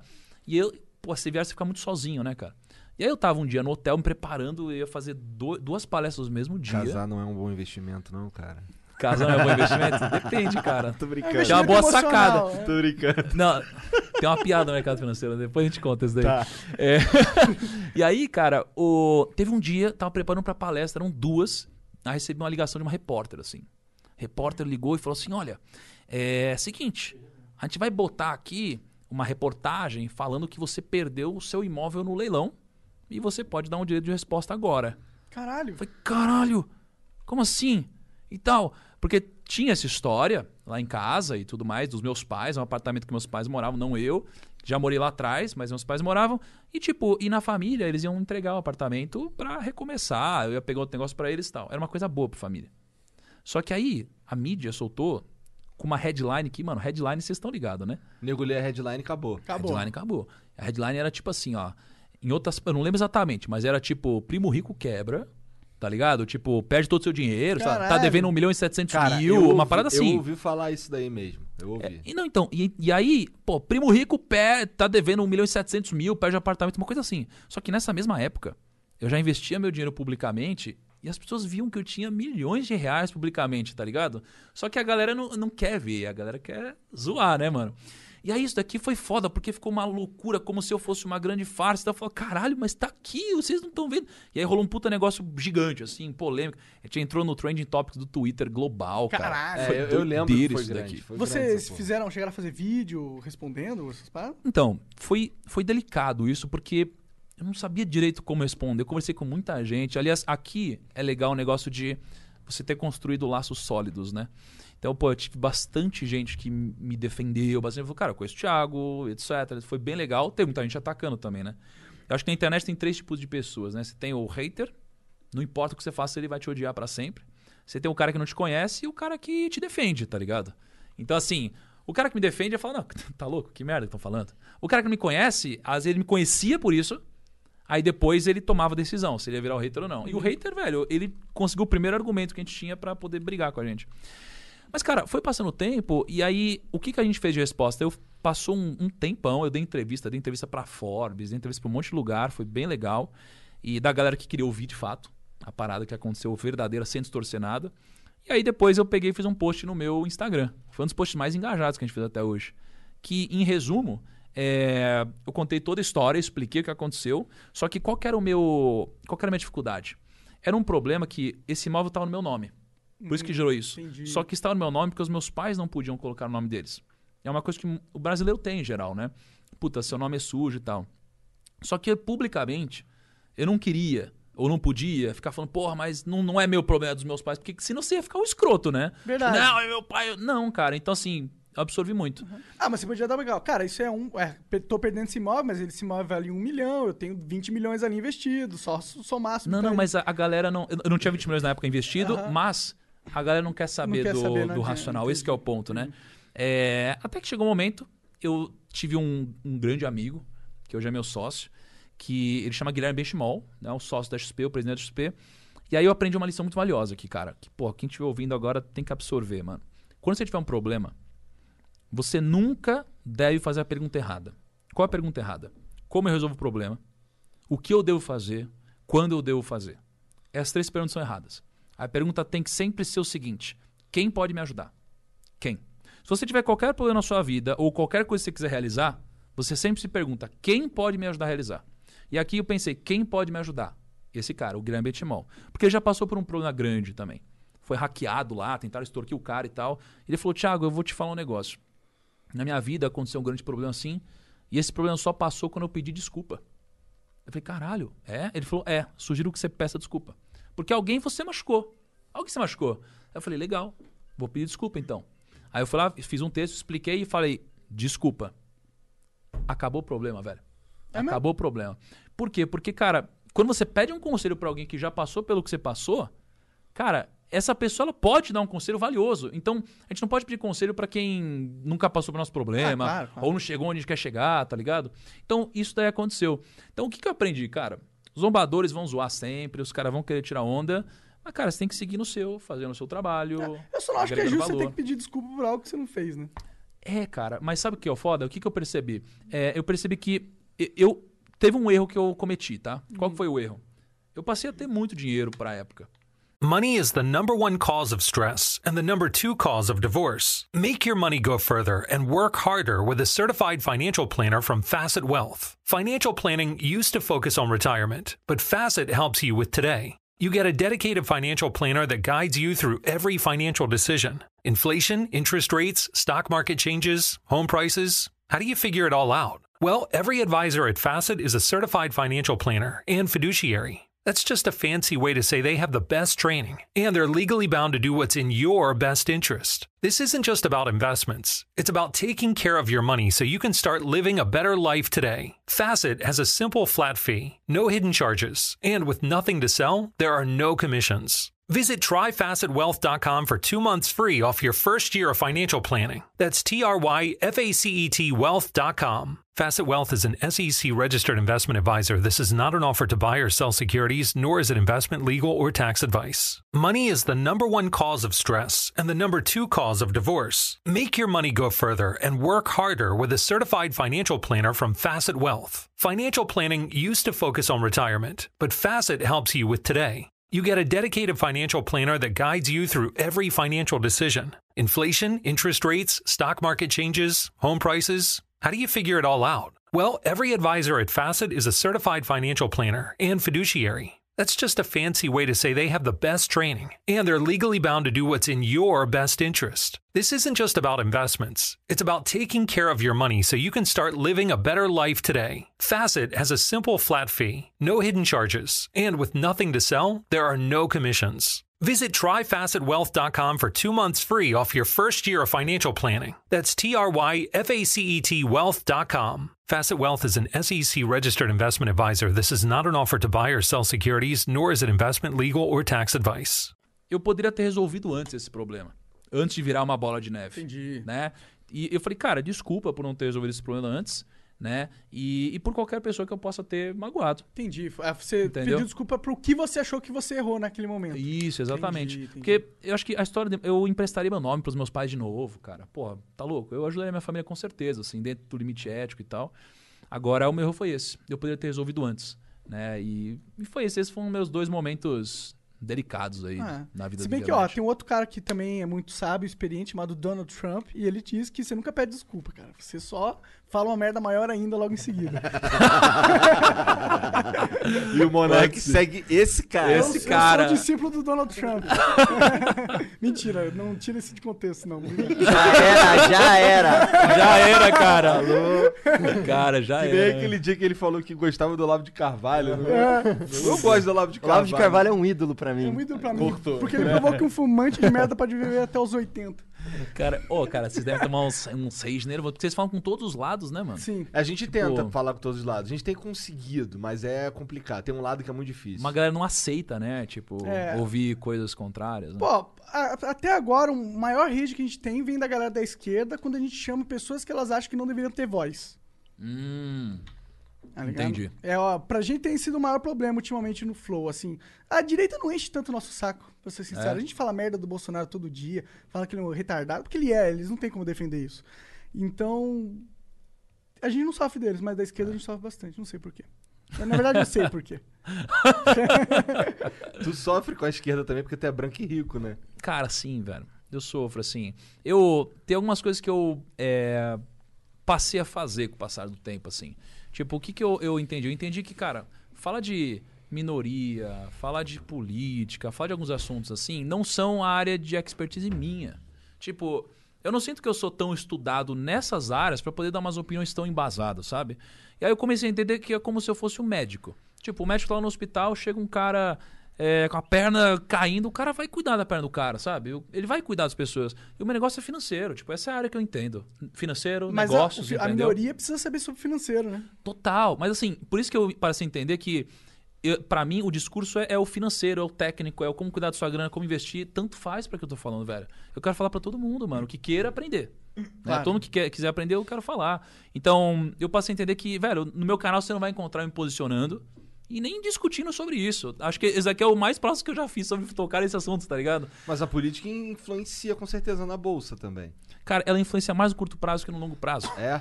Exatamente. Porra, então foi aí que eu errei. Entendi. El- elas Ó, mexem- já aprendi algo aqui, Monark Falso. Porra, só isso você aprendeu? Caraca, velho. Tamo mal, hein. Kaique?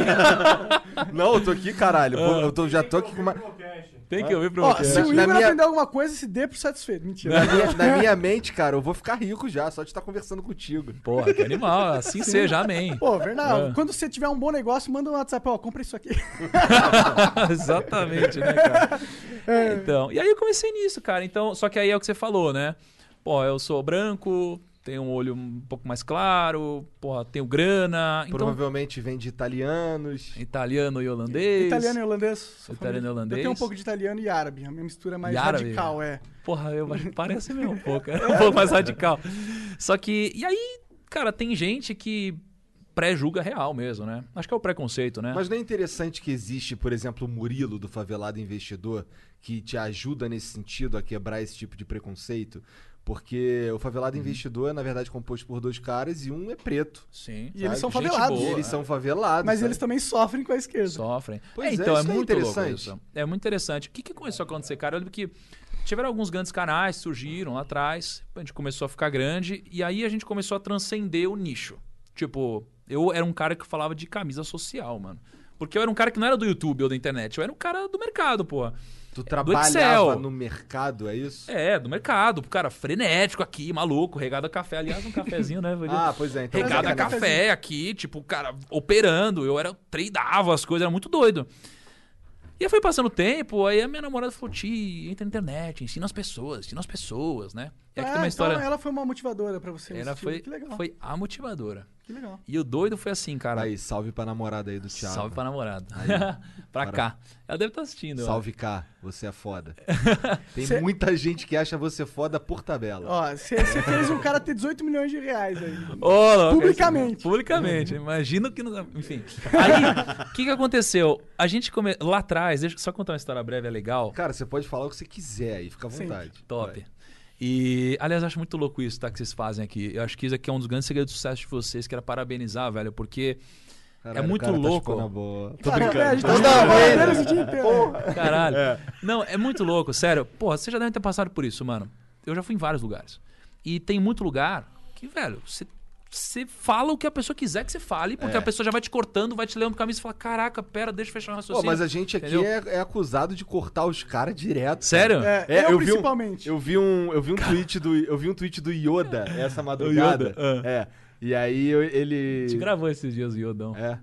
Então, Aliás, e- pera, vamos ver se é bom ou ruim pra ver Não, não, é, é interessante. Às vezes não, eu Iodão, filho da puta, pô, não, Não, não, não, não, não. É, é um, então, é, teve um lance que ele tava, ele tava, a gente tava fazendo aqui com o First Phoenix Studios, que eles estão fazendo um jogo do. O nome do jogo é Rio, é um jogo brasileiro, caralho, como é que se fuderam, tem uma história foda. A gente tava trocando ideia, e aí o cara foi falar um bagulho e eu, e eu soltei uma piada no meio. Aí, aí todo mundo começou a rir e tal. Aí o Yoda, porra, deixa o cara falar, Faustão Barbudo. Aí Caralho, pegou. Aí eu, caralho, aí eu tuitei, oi Yoda. Aí ele, oi, vamos. Que louco. Pô, você falou um negócio de fazer um jogo brasileiro, mano. Eu tenho um sonho foda, cara. Não Pô, tem nada a ver com o mercado. também. Eu tenho um sonho. Vamos. Cara, eu acho que é parecido, mas cara. Eu quero ser o ditador do game design, então já sabe. É? Se quiser comprar meu sonho, eu sou o ditador do game design. Sério, mano? Sim. Não, eu vou, é, não é brincadeira, tá? Ah. É, é real mesmo. Caralho, e eu vou é realizar esse sonho, É que cara. eu te cortei e eu não lembro o que, que tu ia falar. Falso! Calma, é sobre o início do canal, depois vamos falar isso aí. Tá. Só que, cara, um sonho foda é o seguinte: o, o ponto de quando você vai ter mais dinheiro é que os sonhos vão ficando muito mais fodas, sabe? Você vai se permitindo sonhar. ah, não, tu tava puxando meu saco. Ah, tá Verdade. puxando seu saco. É, é, ah, entendi. Mas antes tinha a história do canal, fala. É, mas já deu de puxar o saco, É. então, né? Foda-se, eu ia falar, vocês me oprimiram aqui. Vou puxar o saco de ele ninguém. odeia elogio. O Eu odeio elogio, né, ele não cara? Eu é até Lida- usar teu mal boné com aqui crítico. depois dessa. É. Aí agora ele vai puxar meu saco aí, É. Tipo o pau, fim agora. Caralho. Só que não cabe na minha cabeça, que eu sou cabeçudo. Porra. Cabe sim. Cabe sim, olha Aí, lá. ó, é, foi Porra, da hora esse Esse, bonézão, café- mano. esse, eu esse ganhei café. um, né? Você ganhou um também, Esse aqui é mano. o teu, na esse- real. Ih, vai largar, Eu- eu quero outro agora. Mano, deixa eu falar do sonho real. É, eu, um jogo que mais marcou a minha infância, cara, foi Zelda Ocarina of Time. Que jogo foda. Esse jogo é bom, que né, mano? jogo fo- Esse jogo eu zerava ele todo fim de semana. Que a minha, Cara, a é minha, foda. Mas é porque minha. a- Hoje ela é minha esposa, mas a minha namorada morava Para em de outra cortar o cidade. cara, o cara ia contar a história do sonho O cara já me cortou de novo. falando do Zelda, Deixa ele- porra. Eu quero saber do sonho do Vai cara, tomar no porra. seu cu. Aí eu ia, eu ia pra lá todo fim de semana pra cidade dela e eu tinha um videogame e uma televisãozinha de 14 polegadas e eu jogava Zelda Ca- Ocarina. Nossa, como a gente é. Não, e na, na época que a gente zerava o mesmo jogo várias vezes, né? Sim. Hoje não tem isso, mano. É, alguns têm os bons. É, cara, pô, eu Ah, queria muito sentir difícil, essa parada. E, muito pô, difícil. hoje. E hoje é muito acessível. Na época era um jogo por ano que eu ganhava. Assim, era uma coisa muito doida, sabe? Tipo, nossa, meu Deus, um jogo. Você valorizava muito. É. E aí o Ocarina of Time marcou muito minha infância, mano. Eu também zerava muito e tal. E aí eu comecei a crescer, ter um pouco mais de dinheiro e tal. E eu falei, puta, o que, que eu quero? O que, que eu amo mesmo na minha vida? Uma das coisas é o Zelda, mano. Eu amo muito Zelda. E eu falei, velho, o, o 64, ele marcou muito a minha vida, mano. Então eu queria pegar, olha só, eu queria montar um time de desenvolvedores e programadores para adicionar conteúdo adicional no Zelda Ocarina of Time, só que com os gráficos da época igualzinho, bote numa fita e eu possa jogar no meu 64, mano. Tem Da isso, hora. cara. Tem os caras disso aí. Não deve ser Mas tão os caro cara, fazer isso. mas os caras, eu já vi, mas assim, os caras eles fazem uns mods, então eu quero uma parada re- real assim, tipo desenvolver coisa nova. Cara, então depois- trilha zero? nova. Não, zero, pega o jogo. Aham. Aí, sei lá, tem sei lá, seis templos. Bota mais uns cinco templos Ah, aqui tá. fudidos, game design fudido. Cara, e eu quero montar um time, pagar um time para não começar, pra eu poder jogar, cara. Porque eu amo isso, entendeu? Seria foda. Isso Então, é assim, legal. um dia eu quero realizar esse sonho, entendeu? Então, do podemos Zelda, juntar aqui, cara. Do Zelda especificamente, depois tu procura. é, Mas o jogo que eu quero fazer vai ser jogado por todo Pô, agora mundo. tu vai me cortar, filha Sim, da seu puta? filho da puta. Então, amor pairando aqui. É, depois eu vou te mandar, mas tem um site chamado ROM Hacking. E eles fazem algo parecido com isso. Eles pegaram uma ROM do. Tem um jogo do, do Zelda Ocarina of Time mesmo. Que ele era pra ser lançado por 64DD. Que era o 64 Disk Drive que não, que, não, que não rolou. Era o Master Quest. Ele tava sendo portado pra. Saiu depois pro GameCube uma- um port. E os caras pegaram esse port pro GameCube e viram que ele roda no 64, sabe? Então tem esse Master Quest pro, pro 64 em ROM e tem também e os caras pegam esses ROMs e modificam e criam outras coisas no jogo também. Só pra você ver como é, depois dá uma olhada no ROM Hacking, tem lá. E pra jogar no hardware original, tu pode usar um troço chamado Everdrive. Eu tenho um. Você coloca o ROM nele, no, um cartão SD, e joga no videogame ou Pô, velho, me ajuda a realizar esse sonho, Igor. Vamos, não, vamos. Sempre que a gente tem um budget real, a gente contrata uma galera pra fazer. É sério, Cara, mano. eu, Vamos eu, fazer eu, isso daí, consigo cara. chegar nos caras que sabem fazer. Pô, manda mensagem pra nós, quem quiser ajudar aí, sei lá. Pior sei, que deve ter uns caras aí, os caras da First Phoenix podem te ajudar também. Porra, gente. velho. Tá? Não, é mano, eu quero fazer. Mas enfim, vai, deixa, deixa eu Você, dava- você ia falar do começo do seu canal. É, porque assim, hoje a gente fala com 15 milhões de pessoas por mês Caralho, incrível. sobre finanças e negócios, né? O que é louco, né? Se for para pensar no número de pessoas do Brasil, assim, e eu fico muito feliz com isso. Então a gente chegou num ponto que, assim, cara, é, eu sinto muito satisfeito com o que a gente faz de verdade. O dinheiro não é mais o problema, então eu posso fazer de fato o que eu amo e acho que eu faço ainda melhor do que eu faria se o dinheiro fosse minha única motivação. Só que o engraçado é, quando eu comecei, né? A gente tava falando isso por quê mesmo? Porque eu gravava de terno. É, É, é, você é. falou que, É isso, né? que você, a sua namorada que te incentivou a ir pro YouTube pra produzir conteúdo. que você- Favelado investidor, É. foi por isso. E aí, cara, o... a primeira vez que eu falei em público, eu falei pra duas pessoas numa palestra, mano. Foi muito louco, foi a primeira vez que eu falei em público. E tipo, eu tava no escritório, eu era um stagzinho, fui o primeiro cara de um escritório de investimentos lá. E aí eles falaram assim: meu, alguém precisa dar uma palestra hoje. E o sócio aqui vai estar fora. Quem topa? Eu falei: eu topo. E aquele negócio da atitude que a gente tava falando antes. Tipo, eu não sabia da palestra, eu não sabia o conteúdo. Eu falei, eu vou. Porque pra mim era uma oportunidade de crescer. E eu fui, cara, e deu certo. Lá foi a primeira palestra que eu fiz, duas pessoas. E aí, depois a gente montou um canal. Passou o tempo, eu montei um canal. Eu demorei quatro meses pra ter 100 inscritos. E nisso, toda semana ia eu e a K, e a K ia lá, gravava o vídeo com uma câmera, mano, ruimzona. Ela editava, aprendeu a editar pra editar o vídeo, ela fazia tudo. Foi passando o tempo, cara, cinco anos depois, aí a gente tem esses números todos. Só que o que começou a acontecer? Eu comecei no nicho, o cara do terno ali, o cara da, da camisa social. Então você vê uns vídeos meus antigos, mó travadão, assim, falando bem técnico. Então eu fui expandindo cada vez mais o nicho. Então eu falava pra cara que era rico, depois fui falando menos, depois fui falando pra todo mundo. Hoje eu falo pra gente que não é de finanças e foi expandindo. Só que aí é bom, quando a gente expande muito, a gente acaba perdendo alguns nichos, alguns pequenos grupos. E aí entra um papel importante do favelado investidor, né? E de vários outros canais que têm seus próprios nichos. E eu acho que o futuro da internet são os nichos, de certa forma. Ah, com- Entendeu? a, a internet é nicho. É isso que é- Isso. essa foi a revolução da internet. É você tirar a centralização das TVs e Uhum. falar, ó, qualquer um, você tem uma boa ideia, você tem chance. Exato. Não tem que dar pra nenhum diretor no sofá. É, e você tira intermediário, né? Caralho, agora eu Meu entendi. Deus Você não tem que dar ideia pro, pro diretor no sofá, foi o que o Monark quis dizer. É. Não, é, não foi o que eu quis dizer.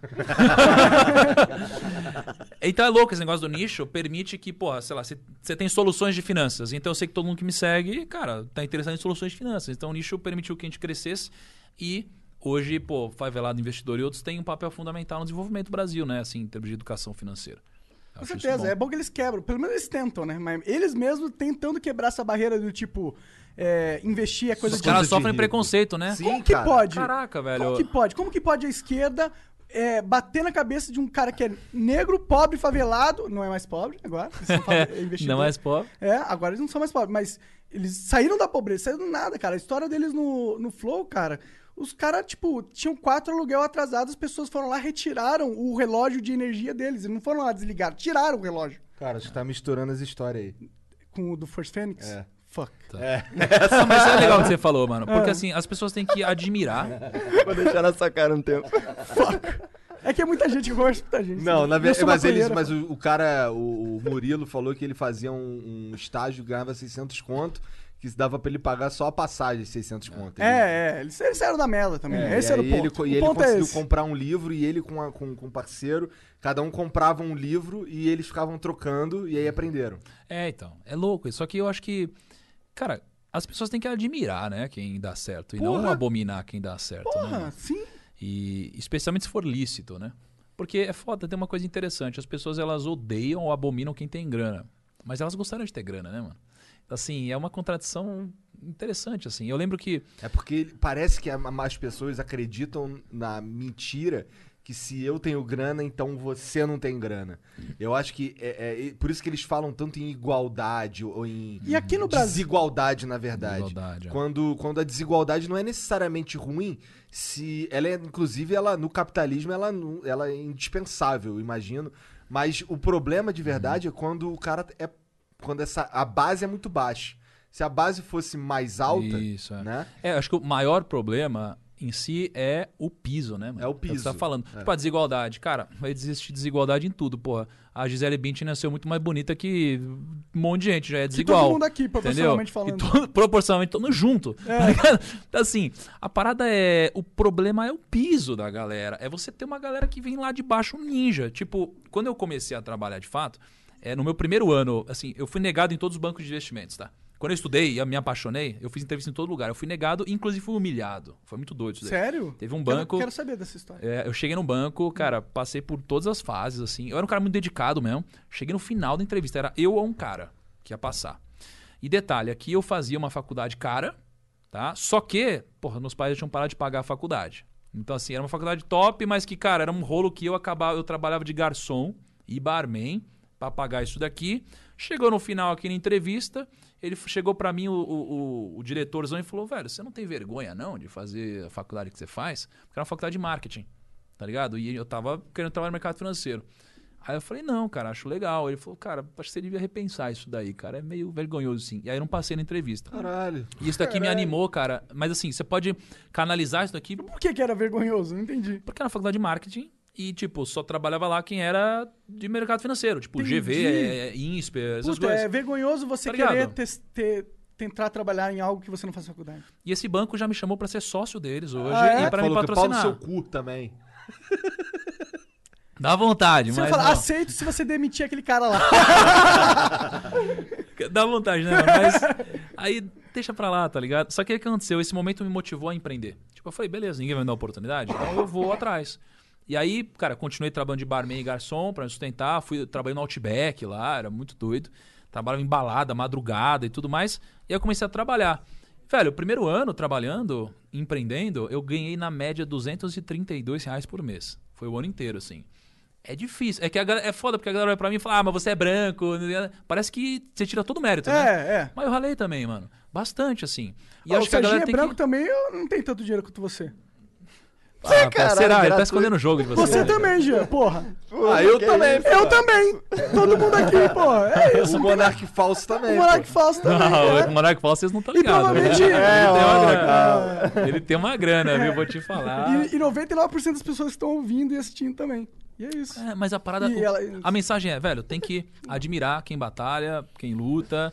E, e tem que tomar cuidado pra não confundir o seguinte, cara.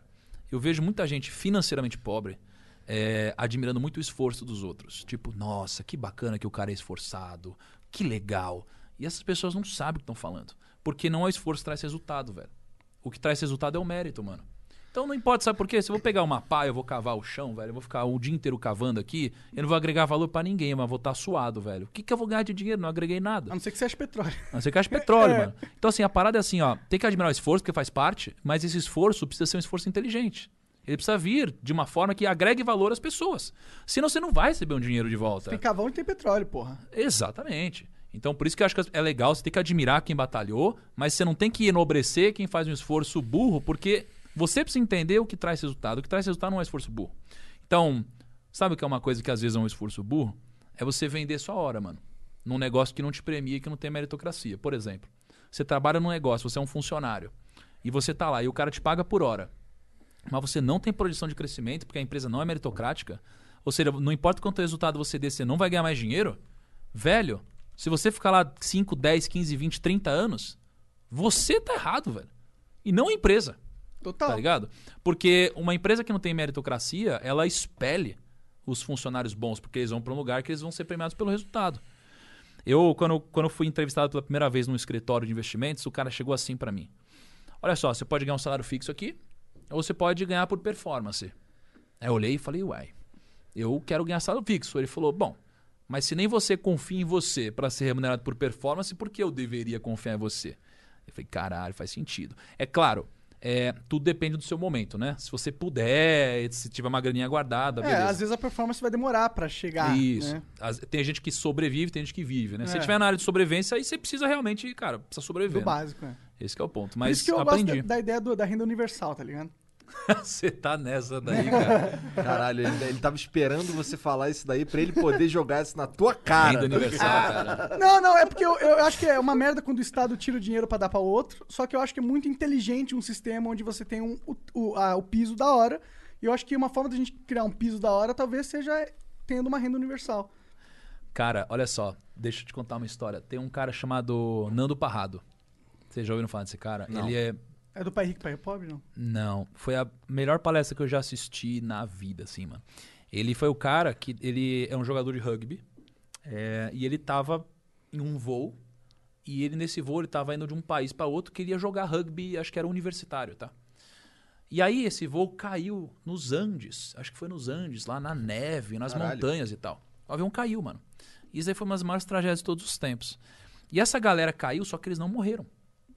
Morreu, grande parte da galera morreu, mas nem todos morreram. E ficou um grupo lá de pessoas. E o Nando, que foi o protagonista dessa história, ele bateu a cabeça e acordou acho que três dias depois. Só que quando ele acordou, já tinha tido todo aquele choque de: Meu Deus, onde a gente tá? O que tá acontecendo? Os caras estão na neve, sem roupa, sem comida, sem nada. Caralho. né? E aí, tá todo mundo desesperado. Os caras estavam chocados. E ele, tipo, meu Deus, o que aconteceu? E, e, meu, e gente morrendo. A mãe dele tinha morrido, tava com ele. Acho que a irmã dele tinha morrido. Um monte de gente tinha morrido. E aí foi passando o tempo e eles estavam esperando. E eles tinham um radinho que eles conseguiam ouvir é, o rádio da cidade próxima. E aí eles ficavam ouvindo sobre a busca por eles, porque o avião tinha caído e a galera buscava. E um desses dias, é, o pessoal falou na rádio o seguinte: cancelamos as buscas porque demos como mortos essas pessoas. Como mortas, né? E aí eles cancelaram essas buscas. E aí eles tomaram uma decisão. Todo mundo ficou com muito medo. Só que a partir do momento que as pessoas pararam de ir atrás deles, o Nando, ele pegou e falou assim: já que eles não vão mais nos ajudar, vamos resolver a situação. Vamos atrás de sobreviver. E nesse momento, eles viajaram aqui na neve, viajaram, e magicamente, depois de muitos e muitos e muitos dias, eles conseguiram sobreviver. E hoje o Nando, ele tá aqui, cara, é um cara incrível, Imagina. e ele fala com todo mundo. Por que, que eu contei essa história? Porque se eles tivessem se mantido na zona de conforto, mano, porque estavam esperando serem buscados aqui, talvez eles nunca tivessem sobrevivido, mano. Só que a partir do momento que você tira isso daqui da pessoa, eles são obrigados a se movimentar, são obrigados a crescer.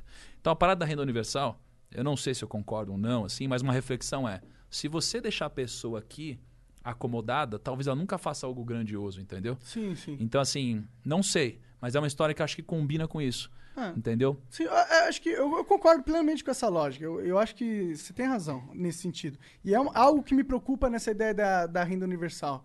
Mas é tipo, você poderia pegar essa história do avião e pensar, pô, os caras caíram no avião, aí eles estavam vindo no radinho que as buscas estavam continuando, mas eles decidiram que eles não queriam esperar e foram e morreram todo mundo na neve.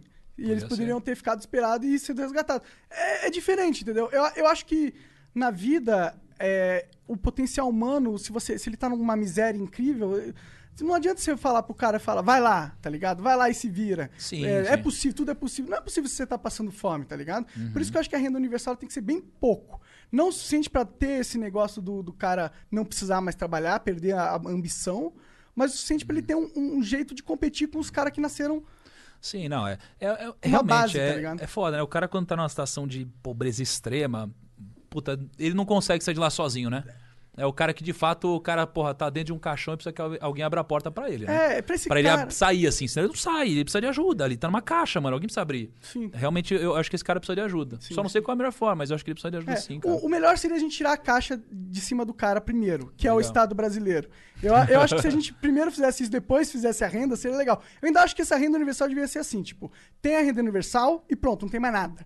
Tá ligado? Não Uhum. tem é, aposentadoria, seguro de nada. Você tem uma renda universal que é legal, que dá pra você comprar no mercado tudo que você precisa, mas se o governo não fornece nenhum serviço nesse sentido, sabe? Eu acho que seria interessante algo assim. Você tá fazendo campanha, né, Eu mesmo, tô. a parada, né, cara? Eu tô. Eu, que- eu- eu- eu- acho que eu quero que as ideias, ideias que eu acho que podem ter um potencial bom sejam pensadas, legal, pelo é. menos. Tem- que defender, É, legal. sei lá. eu sei que a galera, e principalmente a galera do financeiro, né? Que não vai gostar dessa ideia. Será, mano? A, a maioria não, né? Porque Por quê? São, ah, porque eles são os caras libertários, liberal, que não quer restribui- redistribuição de renda, porque é uma redistribuição de renda, Uhum. né? E tem aquela, o argumento lá que você falou, que eu concordo, e eu não sei se vai dar certo. Às vezes a gente põe uma renda universal e acabou a economia, todo mundo pode trabalhar, fica só mamando do, dessa renda. É, cara. É foda, zona de conforto é foda. Esse lance de escola austríaca aí, tu usa alguma coisa dessa parada? Cara, não uso, assim. Eu admiro a galera, acho legal o pensamento da galera, assim. Não sou um super estudioso. Tive uma fase que eu li bastante sobre isso. Tem um cara que eu gosto muito que é o Fernando Ulrich. Uhum. Né? Veio É um aqui, cara- sentou veio aqui. Não nessa cadeira, porque era outra, mas nessa. mesma. Ulrich, Ulrich. Ulrich. É. Ulrich já, pô, defende umas ideias legais sobre isso. Eu acho bacana, assim. Acho bacana, mas, sei lá, não, Você não se é um considera método alguma coisa politicamente? Politicamente? É, não. se vocês põem algum espectro político? Não, cara, não. Que Pra bom, mim, cara, assim, que eu bom. politicamente, é claro que, pô, eu voto, tenho minhas crenças e Claro, tal, mas claro. assim, não é um assunto que eu acho que eu tenho o maior discernimento do mundo. Talvez eu deveria ter mais, estudar mais, assim, pra Ou poder talvez não, opinar né? mais. Mas é que eu entendi o seguinte, cara, o meu papel não é esse na sociedade. Não dá pra eu fazer tudo, velho. Então, não dá assim, pra gente ter é, dois, 200 milhões de especialistas em política no Brasil. o que eu aprendi é, o governo não vai resolver Ajudar. o problema da educação financeira. É. E eu posso ajudar a resolver, entendeu? Então, assim, começou um problema que o governo não vai, isso eu. eu- politica, minha posição política é essa. Eu acho que o governo não vai. Então, cara, eu vou. Então eu me dedico a isso. Minha vida é, é, é dedicada a isso, né? Tu acha que na prática, assim, o trabalho que você desenvolve é de educação financeira Uhum. e que tem a ver também com as pessoas a, a- a usar melhor o dinheiro que elas têm, especialmente o dinheiro guardado. É Uhum. isso. E aí, é, isso que você está fazendo quer de- demonstra que na prática, se todo mundo usasse melhor o dinheiro, é, investisse de certa forma, ou, eh, talvez seja essa mesma palavra, investisse de verdade o dinheiro que elas têm, o Brasil seria um lugar melhor porque a gente ia ter mais riqueza sendo gerada. Sim, cara. Pensa assim, ó. Um dos grandes problemas, e só que por outro lado, talvez pelo contexto fizesse sentido, enfim. Um dos grandes problemas que o Brasil teve foi a taxa de juros muito alta. Porque a taxa de juros muito alta, ela faz com que quem tenha dinheiro fique mais rico. Tipo, você tem dinheiro, então você não vai fazer nada e você vai ficar mais rico. Então, não necessariamente você vai gerar riqueza.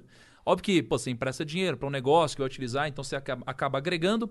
Mas é diferente de você ter uma taxa de juros muito baixa hoje e você falar, bom, eu já não ganho dinheiro com isso, eu preciso fazer o dinheiro render de alguma forma. O que, que dá dinheiro hoje? investir em negócios, em empreender. Então, com a taxa de juros do jeito que está hoje, o pessoal ele começa a buscar outras formas de monetizar o dinheiro e ele não pode mais ficar sendo rentista, ele precisa investir de uma forma produtiva.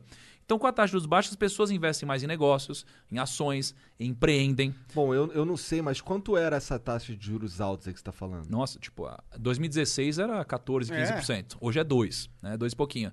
Só que antes disso, cara, ela já foi, sei lá, 50%. Nossa. Entendeu? Já foi mais lá atrás. A inflação era muito louca, era uma coisa muito doida. Então, se você. Imagina que você é muito, muito, muito rico.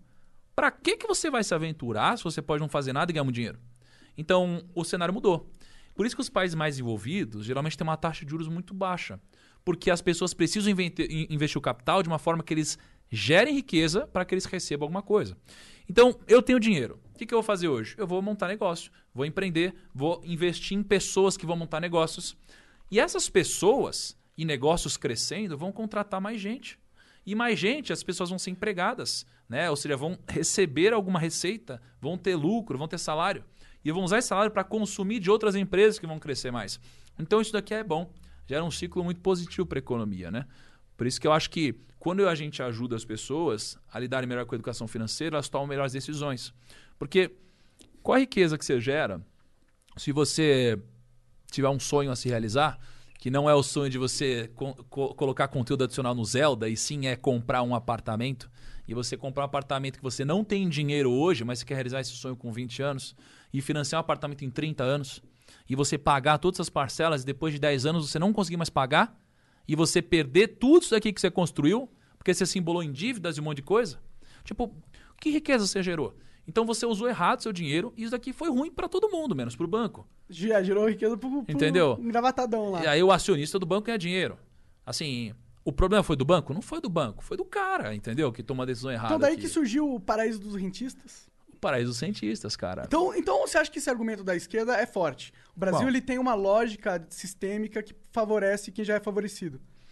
Cara, eu acho que isso não é um argumento da esquerda, isso é um argumento do ser humano, cara. Dinheiro gera dinheiro. Sim, sim, não, e não, a não. falta de dinheiro gera mais O falta de dinheiro dinheiro. gera dinheiro, mas você pode ter um sistema político que favorece quem já tá numa posição a mais e, e por exemplo, se você tem os, os juros muito, muito altos, Uhum. você vai favorecer quem já tem muito dinheiro e vai desfavorecer o cara que quer crescer, que quer investir, que quer não sei o quê. Cara, eu não vejo assim. Eu vejo que juros muito altos são ruins para todo mundo.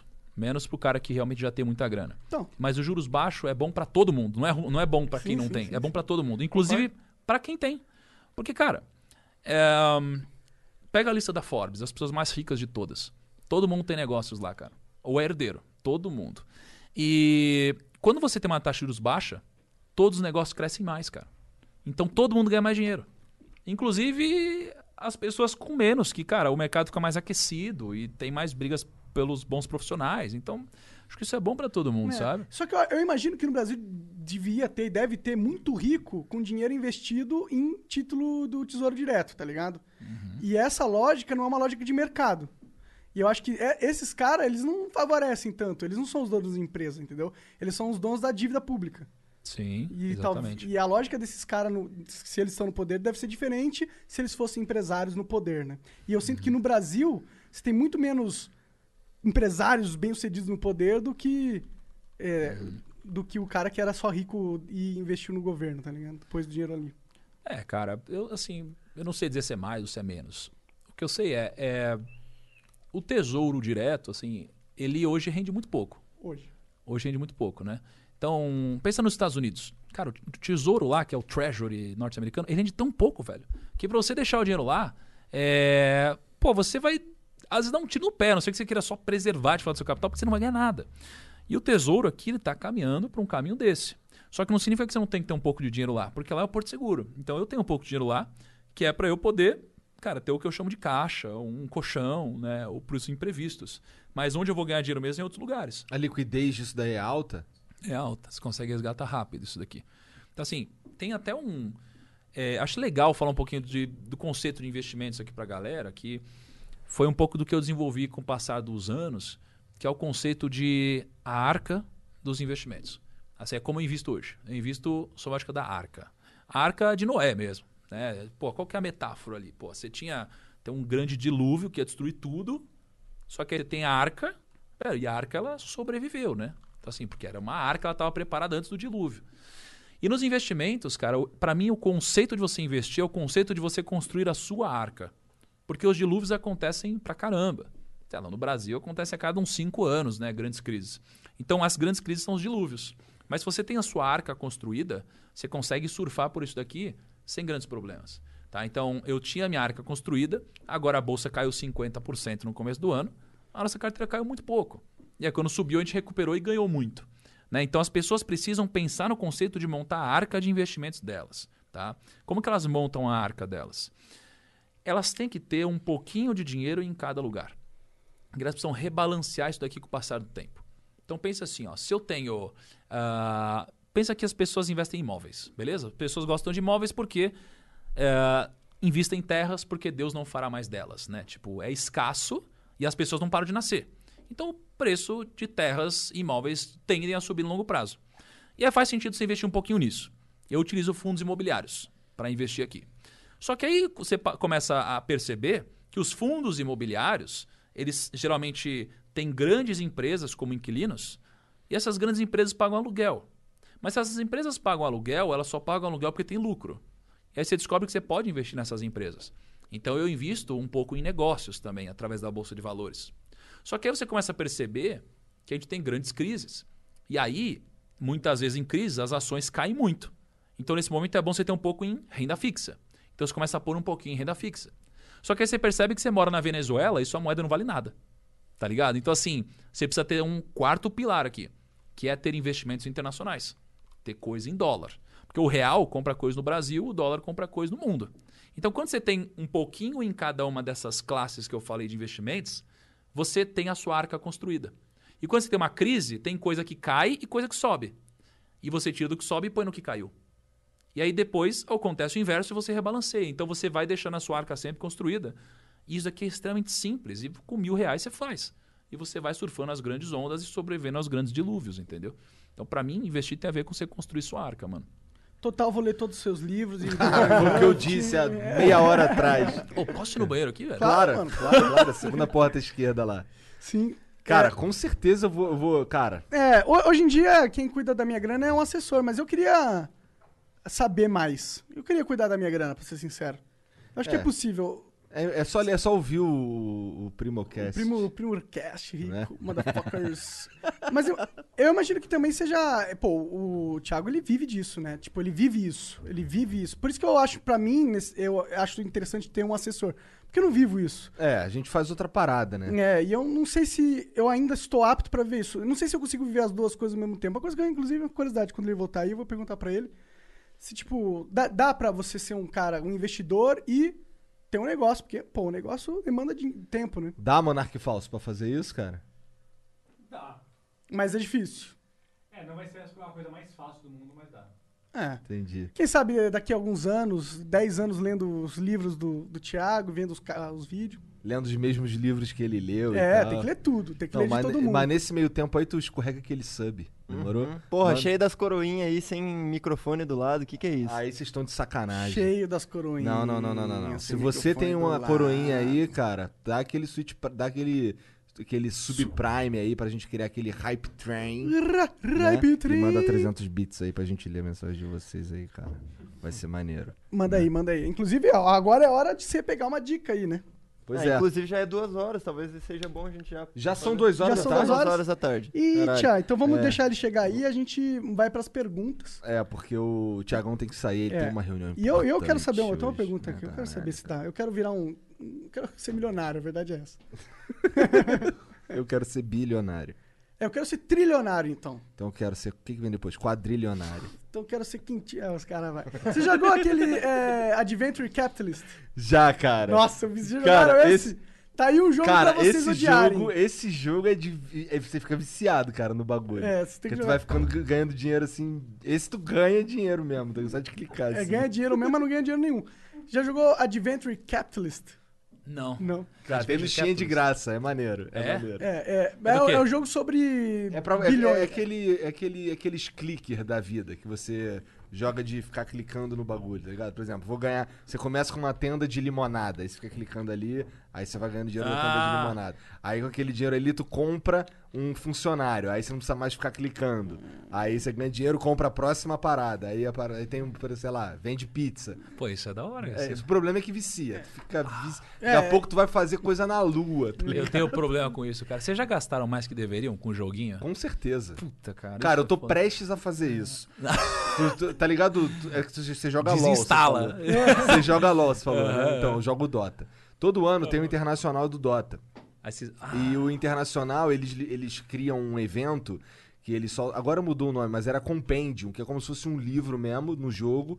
E esse livro é, não é mais Você pode um ir livro, evoluindo né? esse livro com dinheiro. É. E com joga Ou e você pode ficar também. jogando direto, direto mesmo e ganhar as paradas. Ou, Ou você paga pode só comprar. Só que assim, o prêmio do nível, sei lá, Mil. 2 mil. É, dois mil. Ou mil, acho que é mil. É mil. É, é um, é, uma, é um escudo do Dota, o Aegis, que a gente que, que fala. E ele chega na tua casa, tá ligado? Nossa, é física a parada? É, é, e ele é muito foda, tá ligado? Todo mundo que é foda, que, que curte, tipo, eu tenho um Aegis, tu fala, caralho, esse cara aqui é foda. e o nível 2000 é uma estátua do Roshan, que é um personagem. É tipo como se fosse aquele. Hã? Tipo Baron? É, Ah, é, é, é o Roshan. E aí, cara, no nível 2000 é o Roshan. Só que eu, eu calculo que eu vou pra ter isso daí, eu vou gastar uns 5 pau. Tá Caralho. ligado? Mas aí tem Legal. que ganhar várias outras paradinhas. Não, mas a parada é assim, ó. Tudo que é escasso, mano, tem um valor pra gente que curte. É, cara. Que, assim, é um valor muito acima do preço, geralmente, Cara, eu né? conheço um cara, dois caras que tem o Aegis. Eu, eu conheço um monte de gente e eu conheço dois caras que tem o Aegis. É mesmo? Cara, mas você sabe que é muito louco esse negócio, né? Às vezes as pessoas é, olham e falam, ah, você vai gastar cinco pau no negócio, como se fosse um absurdo. Só que aí a pessoa, às vezes, é o equivalente de você pegar uns cinco pau, ela comprar uma figurinha de dois reais, mano. É. Então tudo depende da sua realidade. As pessoas têm que comparar isso também. Eu tenho, eu tenho alguns hobbies geralmente ligados ao mundo geek, né, mano? Tem esse sonho que eu quero realizar. Eu curto muito estátua de videogame, mano.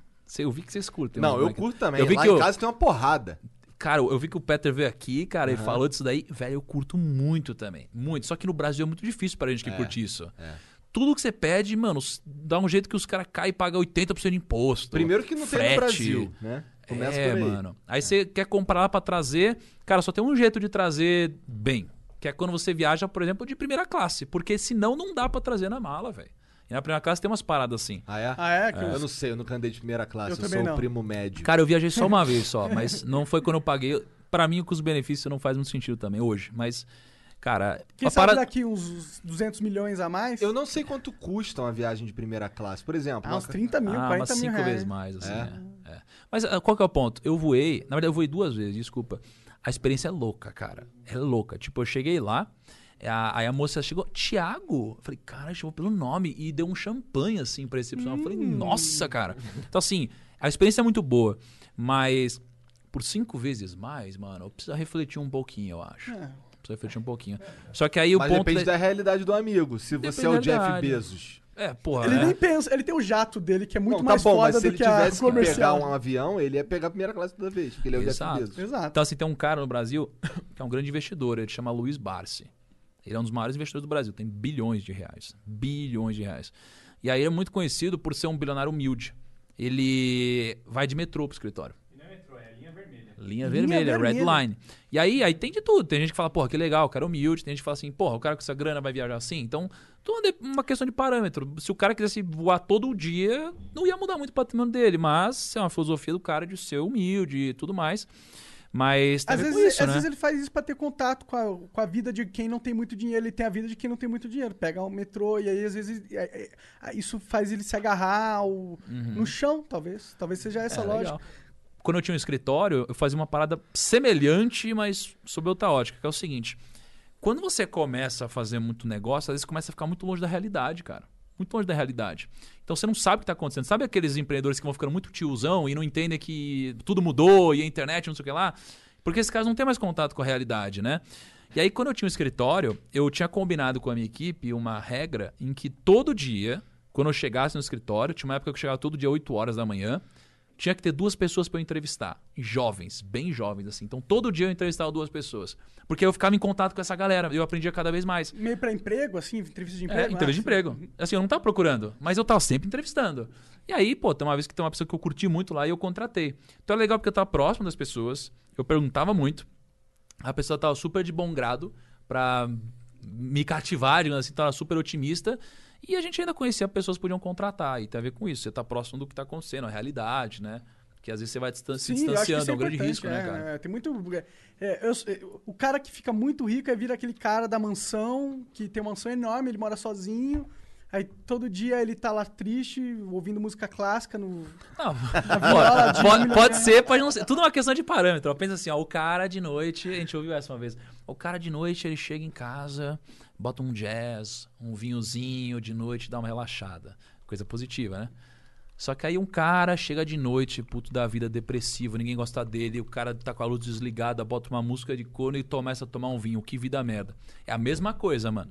Só que você pode encarar de duas É, formas, sim, entendeu? sim. É. Assim, tem gente que curte, sabe? Sei lá, cara. Tiagão, ó, infelizmente já são duas horas, a gente não quer te atrapalhar, mas antes de ir pra pausa pra ler os beats, é, a gente su- surgiu uma dúvida aqui se dava pra, por exemplo, é, fazer funcionar o Flow Podcast e cuidar do próprio dinheiro na bolsa ao mesmo tempo. Caraca, cara. Dá pra fazer isso? É possível? Olha, eu vou te mostrar um negócio. Cadê? Ah, meu celular tá lá, né? Deixa eu mostrar um negócio aqui, ó. Isso daqui é muito doido, né? Ó. Pô, essa, essa é uma boa pergunta, cara. E aliás, a galera às vezes considera investimento uma coisa tipo. Porra, investir é ficar maluco, descabelado e ficar olhando o mercado todo dia e tal. Cara, pra mim investir é outra coisa, mano. Pra mim investir é tranquilidade, cara. Ó, então enquanto a gente tá aqui, cara, a bolsa, vamos ver quando, como que ela tá. A bolsa, ela tá... Cara, tá, não, vai, não vai dar pro argumento, ela tá caindo hoje. Então Dá, tá perdendo mas não é o caso hoje. Dá, não, mas deixa eu contar uma história legal. Você falou do Flow, dá pra você ganhar dinheiro cuidar das ações, dos seus investimentos no Flow, mas dá pra você ganhar dinheiro também até viajando e dormindo, mano. Tem uma vez que eu fiz uma viagem com um amigo, a gente foi pra, pro Texas, eu acho. A gente foi participar de um evento lá e a gente tava fazendo uma resenha no carro. E aí eu falei, sabe o que é mais louco? É que eu vou voltar dessa viagem, eu vou estar mais rico, mano. Aí ele falou, como assim? Eu falei, cara, vamos fazer a conta. Eu vou gastar tanto nessa viagem, tanto por dia, tal, tal, tal. E o meu dinheiro tá investido. Ele tá rendendo na média tanto por dia. Cara, eu vou voltar com mais dinheiro do que eu vim, mesmo gastando dinheiro aqui. Então, isso que é a beleza dos investimentos. Mas eu cara. não tenho que ficar olhando, não, essa porra. Tipo, o que você faz é, Uhum. é tipo, pô, tu ficou olhando ali, o caralho, pô, esse aqui é o meu dinheiro. Eu cuido do meu dinheiro. É, você sabe eu as tenho a minha empresas, arca. você estuda pra eu tenho a minha caralho. arca. Uhum. Porra, eu tô. Caralho, tá na hora de fazer isso, tirar esse dinheiro daqui e botar aqui o caralho. E Uhum. eu que tô focado em outras paradas. Meu negócio é ficar olhando o Twitter ali e ver caras que eu quero trocar ideia. É outra, outra vibe. Uhum. Sim. Eu teria. Eu acho que eu. Olhando a minha vida hoje, eu sinto que eu teria que ter um, um cara igual eu tenho pra me ajudar. Só que eu Sim, sou meio sim. vacilão. Eu esqueci a senha do bagulho, mas eu vou resolver. Cara, é claro que a tendência natural é que eu, que sou profissional, e não só pelo fato de ser profissional, pelo fato de eu ter foco nisso. Tipo, eu- isso faz parte do meu business, meu lifestyle. É claro que eu tendo a investir melhor, porque eu tô vendo todo dia e tal. Mas assim, é uma diferença pequena muitas vezes. Você não precisa olhar para a bolsa todo dia, toda hora para você ganhar dinheiro. Você pode ter uma estratégia orientada a longo prazo. Vai ter algumas coisas que você vai deixar passar? Vai, mas não é o que vai mudar a sua vida. Porque no meu caso, a minha vida é afetada por isso. A sua vida é afetada pelos seus negócios aqui, pelo flow. É aqui que você tira o seu dinheiro, né? Agora, é de lá que eu tiro o meu dinheiro. Então você pode investir e investir muito bem. Inclusive, quem olha menos, geralmente investe melhor não cientificamente, mas sob o que eu tenho observado. Porque a pessoa que olha muito, ela se obriga a tomar muitas decisões, cara. E a maioria das vezes a pessoa toma decisões emocionais, porque ela vê subindo e fala, meu Deus, preciso vender. Ela vê caindo, meu Deus, preciso fazer alguma coisa. Cara, e a paciência, ela premia o investidor. E aí quem tá- quem tá falando isso não sou eu, é o Charlie Munger, que é o braço direito do Warren Buffett.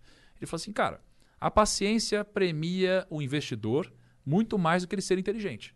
Então, tipo, o cara que ele é paciente e deixa pro longo prazo, ele costuma ganhar mais do que o cara que ele quer prever tudo e se deixa levar pela ganância ou por outros é, impulsos Cagaço, emocionais, entendeu? que e tal. Exatamente. Então, sim, cara, investir é pra todo mundo mesmo, assim. Claro que vai deixar algumas coisas passar, mas não é nada que vai mudar o jogo, cara. Tem que focar no seu negócio, é o que vai te dar dinheiro. Investir vai multiplicar o seu patrimônio, né, cara? Entendi. Então, entendi. Tá, depende do foco. Por exemplo, já que o teu negócio é esse, daí Uhum. o teu foco é ali. O meu foco é outra parada, daí eu coloco o meu dinheiro lá e esqueço dele. E a enquanto eu estratégia de investimento esquecer. é outra, pra você, É, que o foco não é lá. É, e outra, né, cara? E você tem profissionais que te ajudam com isso. O ponto é, esses profissionais ganham algum dinheiro. Então é óbvio que só aqui você já deixa um pouco na mão do profissional. Mas não significa que não vale a pena, porque, cara, cara vai fazer o papel para você de tempo, né? Uhum. Quando eu era assessor de investimentos, eu fazia o papel de tempo para os meus grandes clientes. Porque o cara tinha o business dele, velho. Tinha um cara que eu cuidava lá, era um dos maiores clientes que eu tinha. Ele era dono de trocentos postos de gasolina. Velho, o business do cara era gerenciar isso. O meu era ser o tempo dele, de avisar ele de tudo que acontecia e delegar tomar decisão, entendeu? Então, sim, cara, investir é, é tranquilo, é muito mais tranquilo do que as pessoas acham. Só que a gente acha que investir tem a ver com filme, mano. Tipo, O Lobo de Wall Street. é, o- por que, que o pessoal faz um filme do Lobo de Wall Street e não faz do Warren Buffett, mano? Porque Não vai dar tanta view. um filme do Warren Buffett ia ser assim, o cara indo de manhã no carrinho dele, pega lá um, um McDonald's com as moedinhas trocadas, senta no escritório dele, fica lendo jornal até de tarde, não faz nenhuma operação, vai pra casa, fica fazendo nada em casa e faz isso o ano inteiro. E aí, às vezes, toma uma decisão ou outra ao longo do ano e é isso, acabou a emoção, não tem emoção, velho. Lobo de Wall Street é putaria, droga, zoeiro o tempo todo. Então, investir pra mim tem muito mais a ver com isso, com você fazer poucos movimentos, orientados a longo prazo, comprar ótimos negócios a preços médios, ao invés de negócios medianos a ótimos preços, negócios que vão crescer a longo prazo, construir sua arca, rebalancear seu patrimônio e desfrutar da vida, cara. Para mim, investir tem a ver com paz, com relax, com família. E quem tá falando isso é o cara que era garçom, fudido, né? Exatamente, cara. Eu, eu era garçom, pô, trabalho de madrugada, fui esculachado já. Vim de uma família que me deu amor, que me ajudou, que me ensinou bastante. Mas, cara, no final das contas, todo mundo tem a sua correria e é, a gente sempre acha que a nossa é pior que a do outro, sabe? A gente nunca conhece a história do outro. Todo mundo tem a sua luta, você tem a sua batalha, eu tive a minha. E todo mundo tá ouvindo a gente, cara, vai ter a deles também. E já deve ter, né, de alguma forma. E, cara, e todo mundo tem o direito de prosperar, cara. De verdade. E, e dinheiro é algo bom, não é algo ruim, não. Pô, cara. pra caralho. pra Dinheiro é caralho. algo bom, hein? Dinheiro é algo bom, pra cara. caralho. Invista, invista. Vou te falar. Aí, dinheiro é, É muito bom. maneiro. Mas a gente vai dar um, um pequeno comercial agora, a gente vai pras perguntas na volta e. Três minutinhos E é e aí a gente deixa o cara embora, que ele já tá aqui nervoso, sacanagem. É nada, viu? valeu.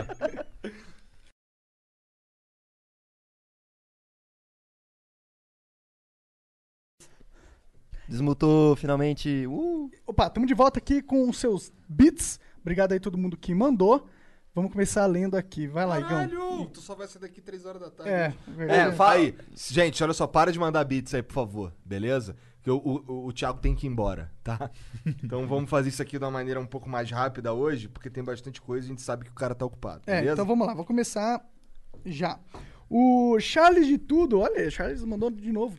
Falou, Monark gostoso, lembra de mim? É, lembro, Charles?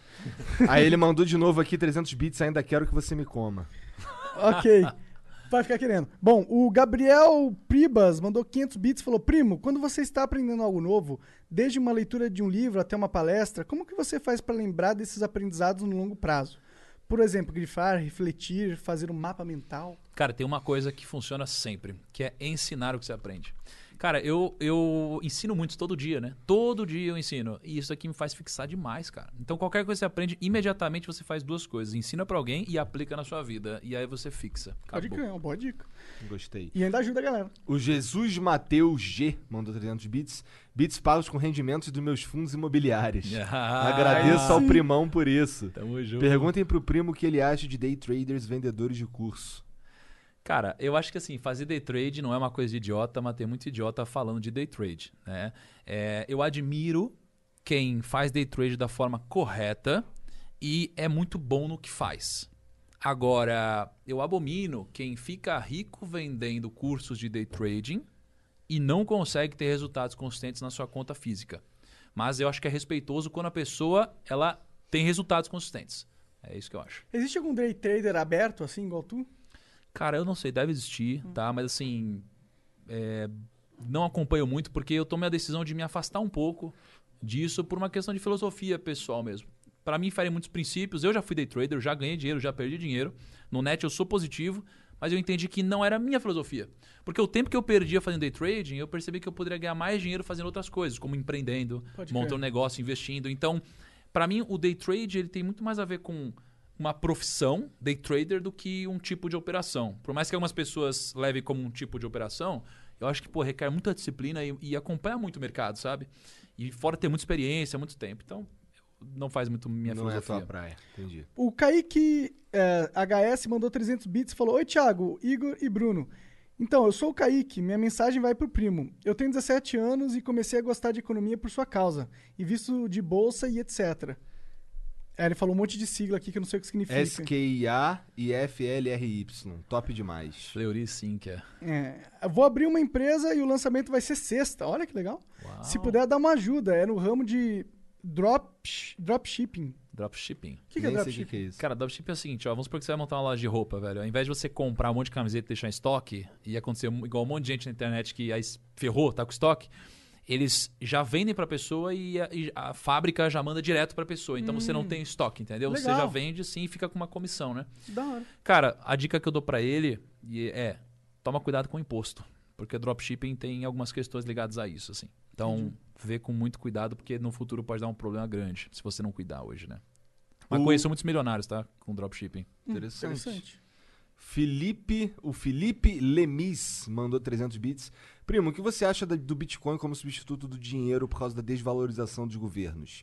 E como você investe em bolsa sabendo que hoje o fundamento se perdeu por causa das manipulações do Banco Central, injetando crédito artificial, causa da crise de 29? Uau. Cara, eu não acho que os fundamentos se perderam, não. Enfim, não dá pra quebrar todas as empresas ao mesmo tempo, sabe? É, eu acho que muito dinheiro ser injetado é uma coisa que pode ter consequências graves, porque se aumentar muito dinheiro em circulação, então gera inflação, geralmente, né? É, o dinheiro perde valor de uma forma geral. É, agora, qual que foi a primeira parte da pergunta mesmo? Ah, Ah, criptomoeda. é. Cara, o que, que eu acho? Eu acho que hoje a moeda forte é o dólar. No futuro, eu acredito que vai ser criptomoeda. Não sei qual, mas eu acredito que vai ser Você criptomoeda. investe em criptomoeda? 1% do patrimônio. Ah, tem um cara que é bilionário que fala isso, mano. Não sei, é um americano que parece. A parada que eu vejo sobre criptomoeda é o seguinte, ó. Pode não dar em nada. Só que tem uma coisa chamada convexidade, que é tipo, se der errado eu perco 100%. Se der certo, pode multiplicar por várias vezes. Então, na dúvida, eu tenho 1% de criptomoeda, entendeu? Se eu perder, vai ser 1%. Se der certo, pode multiplicar várias vezes. E assim, se você tem ativos como você tem ações, se você tem terreno, se tem negócios, você tá blindado já das criptomoedas, entendeu? Porque você tem ativo, que é diferente de você ter real ou só dólar. Então entendeu? vale a pena ter o pezinho no cripto. É, eu faço isso agora. Cada um. Cada um, cada um. Eu vou, vou investir 1% ali. Vai, 20 anos. O Vicenzo mandou 500 bits e falou: Salve família, parabéns pelo trabalho, tanto da equipe do Flow quanto do primo. Thiago, foi graças a você que eu comecei a investir na bolsa. Foi sua filosofia de skin the game que me encorajou a tirar dinheiro da poupança e enviar para a corretora. Abraço a todos, sucesso sempre. Tamo junto, pô. Abraço pro Valeu, primo aí. cara. Ó, o TR Burca37 mandou 300 bits. Igor e Monark, qual é? Haha. Chama o Ricardo Amorim pra fazer um flow com vocês. Ele tem um podcast bem foda sobre economia. Abraço, vocês são foda. Manda lá no Discord, cara. Obrigado pela Discord sugestão. aí. Pô, até um cara que não tá aqui ganhou um- uma divulgação no podcast dele, a gente não ganhou, né, Kaique? A gente tá aqui. Isso Ué, é como foda, né, assim, Kaique? cara? Fala do seu podcast, Pô, olha, porra. Você, só, você só não falou do teu podcast porque você não falou do seu podcast. Pô, eu tô aqui porra. na humildade aqui, cara. Não, cara. Fala, fala, fala. Pode falar, é que eu porra. acho que todo mundo já conhece o podcast. Ah, Quando né, que vocês velho? vão lá gravar com a gente? Quando você chamar, pô. Vamos lá? Se quiser, pô. Ó, vamos marcar, Lucão, aí, ó. Como que é a pauta desse dinheiro, dinheiro doido do Monark? Pois Bora, é, vamos fazer Cara, se você pegar a minha história de investimento, você vai ver que eu sou um imbecil. Olha, só- sabe, sabe qual que é a história que eu ia contar com isso que eu lembrei agora? É. Quem toca o nosso podcast é o Lucão, tá ligado? Ele que cuida, ele tinha um podcast antes chamado Dragão Teimoso. Olha, olha que doideira. E aí, ele, ele tocou- Maneiro esse nome, na real. Maneiro. Não, não procure. Aí. Ah, fudeu. não procurei, tá? Não procurando. Aí, cara, ele começou a tocar o nosso podcast. E aí, pô, nosso podcast cresceu pra caraca. Tipo, é o número um de negócio hoje no Brasil. É o- Cara, a gente tava vendo no Spotify Charts, o seu podcast tava em número um total, não é só de negócio. É, então, em, em Número um, overall. era número dois. Em overall, Ah. a gente geralmente tá entre o primeiro e o terceiro, assim. Tipo, em todos os nichos, o que é muito doido pensar que é de finanças e negócio. Só que aí, cara, o Lucão ele chegou um dia aqui e falou assim: Tiagão, precisamos conversar, cara. Eu falei, por quê? Ele falou, mano, eu tô triste, velho. Eu falei, por quê? Ele falou, mano, tá vendo lá os vídeos do Flow?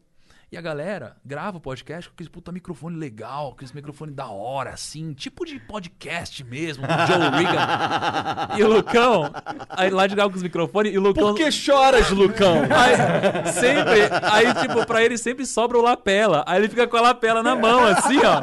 Tá ligado? E aí ele falou: Não, é sério, eu tô triste. Eu falei: Porra, Lucão, mas a gente tem que economizar. Ele falou: Eu tô triste. Aí quase chorou. Aí ele falou: Tá bom, compra os Pô, negócios. tu é o primo aqui." rico, cara. É, a gente comprou. É, cara. tá certo. Você Pegaram vê o que É eles fizeram esse. Esse Shure? Não. Porra, primo. Pô, fez porra. errado. Eu não tenho retorno, eu falo assim e me perco. Ah, Fudeu, você não devia ter falado isso. Olha o que fizeram comigo. Aí, então também, nós vamos lá e vamos dar uma, uma consultoria de como fazer essa porra direito. Pensei que você ia falar, a gente vai dar um microfone desse. Aí eu Ah, falei, top, não, não, pode lá. esperar gastar uns 20 pau aí. É, vai gastar uns 20 pau aí, 20 gostoso. Pra você não é nada, porra, você tem... É, moleque, cala a boca. Tá bom. Tá, ah, o Felipe Lemis mandou aqui, ó. As ações das empresas só sobem se a empresa está melhorando? Como explica empresas que nunca tiveram lucro, Uber, WeWork, com valores altos? Se não se trata do Banco Central injetando crédito no mercado e está fugindo para a bolsa? Como ações. Caralho? Caralho, é uma. Que é uma porra de uma palestra? Como ações sobem no meio de uma pandemia de forma natural? No meio de uma pandemia, ele mandou aqui assim. Pô, a pandemia. A pandemia favorece empresa que vem papel higiênico, porra, por exemplo. Cara, uma coisa doida é assim, ó, o mercado sempre ele trabalha com o futuro. Então, quando a bolsa caiu 50%, nem tinha saído ainda o resultado da pandemia, tá ligado? Então, as empresas ainda não tinham tomado prejuízo, etc. E aí, caiu 50%. E aí, nem saiu o resultado da retomada e as empresas já subiram muito a 100% de novo. Então, o mercado é uma loucura em que você mistura otimistas, pessimistas, retardados, inteligentes, um monte de gente. Gente que tem informação privilegiada, gente que não tem. E um consenso é o preço atual, que mistura futuro, presente, um monte de coisa, né? Então, é por isso que sobe, não é que o Banco Central. Ah, a galera acha que tudo é, ma- é tudo é, os, é Illuminati nessa porra. É, não. isso tudo. Que, você, você, você já ouviu falar dos Illuminati, cara?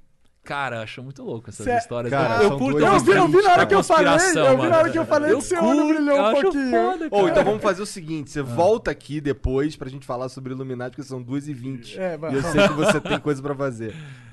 Tá, o Chico Bioca, rei delas, mandou 300 bits e falou: conta de novo a história do IPO porque piscou a luz bem na hora. Mas tá gravado, quando sair ao vivo você vai poder ver. É. O Spider Venom LOL mandou 300 bits e é isso. O, Que legal, cara. O cara quer o bem. É, é. é, o Bruneira Silveira mandou 300 bits e falou: Primo, o que, que você acha de day trade? Ah, já falou isso. Ou da profissão, é possível viver disso? É possível sim. Vai Mas lá, vamos- você tem que ser bom, né? Tem que ser bom. Cara, é possível, claro, mas é, tem que levar a sério mesmo, assim. O- qual que é o problema que eu vejo? É quando a pessoa ela entra gananciosa, tá ligado? Dá certo? Cara, pode dar certo, mas não é pra todo mundo, entendeu? E precisa levar a sério mesmo. O Drácula0123 mandou 500 bits. Ótimo flow com o Primo Rico. Estão de parabéns. Primo, explica um pouco mais sobre a treta que teve com o Ferry. Não sei do que se trata. Eu não tive treta com ninguém, não, cara. Nem sei também. Como eu te disse, às vezes uma galera treta comigo, mas eu nunca treto com ninguém, não. Entendi. É, o Barcosi mandou 300 bits e falou: Boa tarde, galera do Flow. Primo, todo o meu dinheiro eu jogo na poupança. Estou fazendo certo?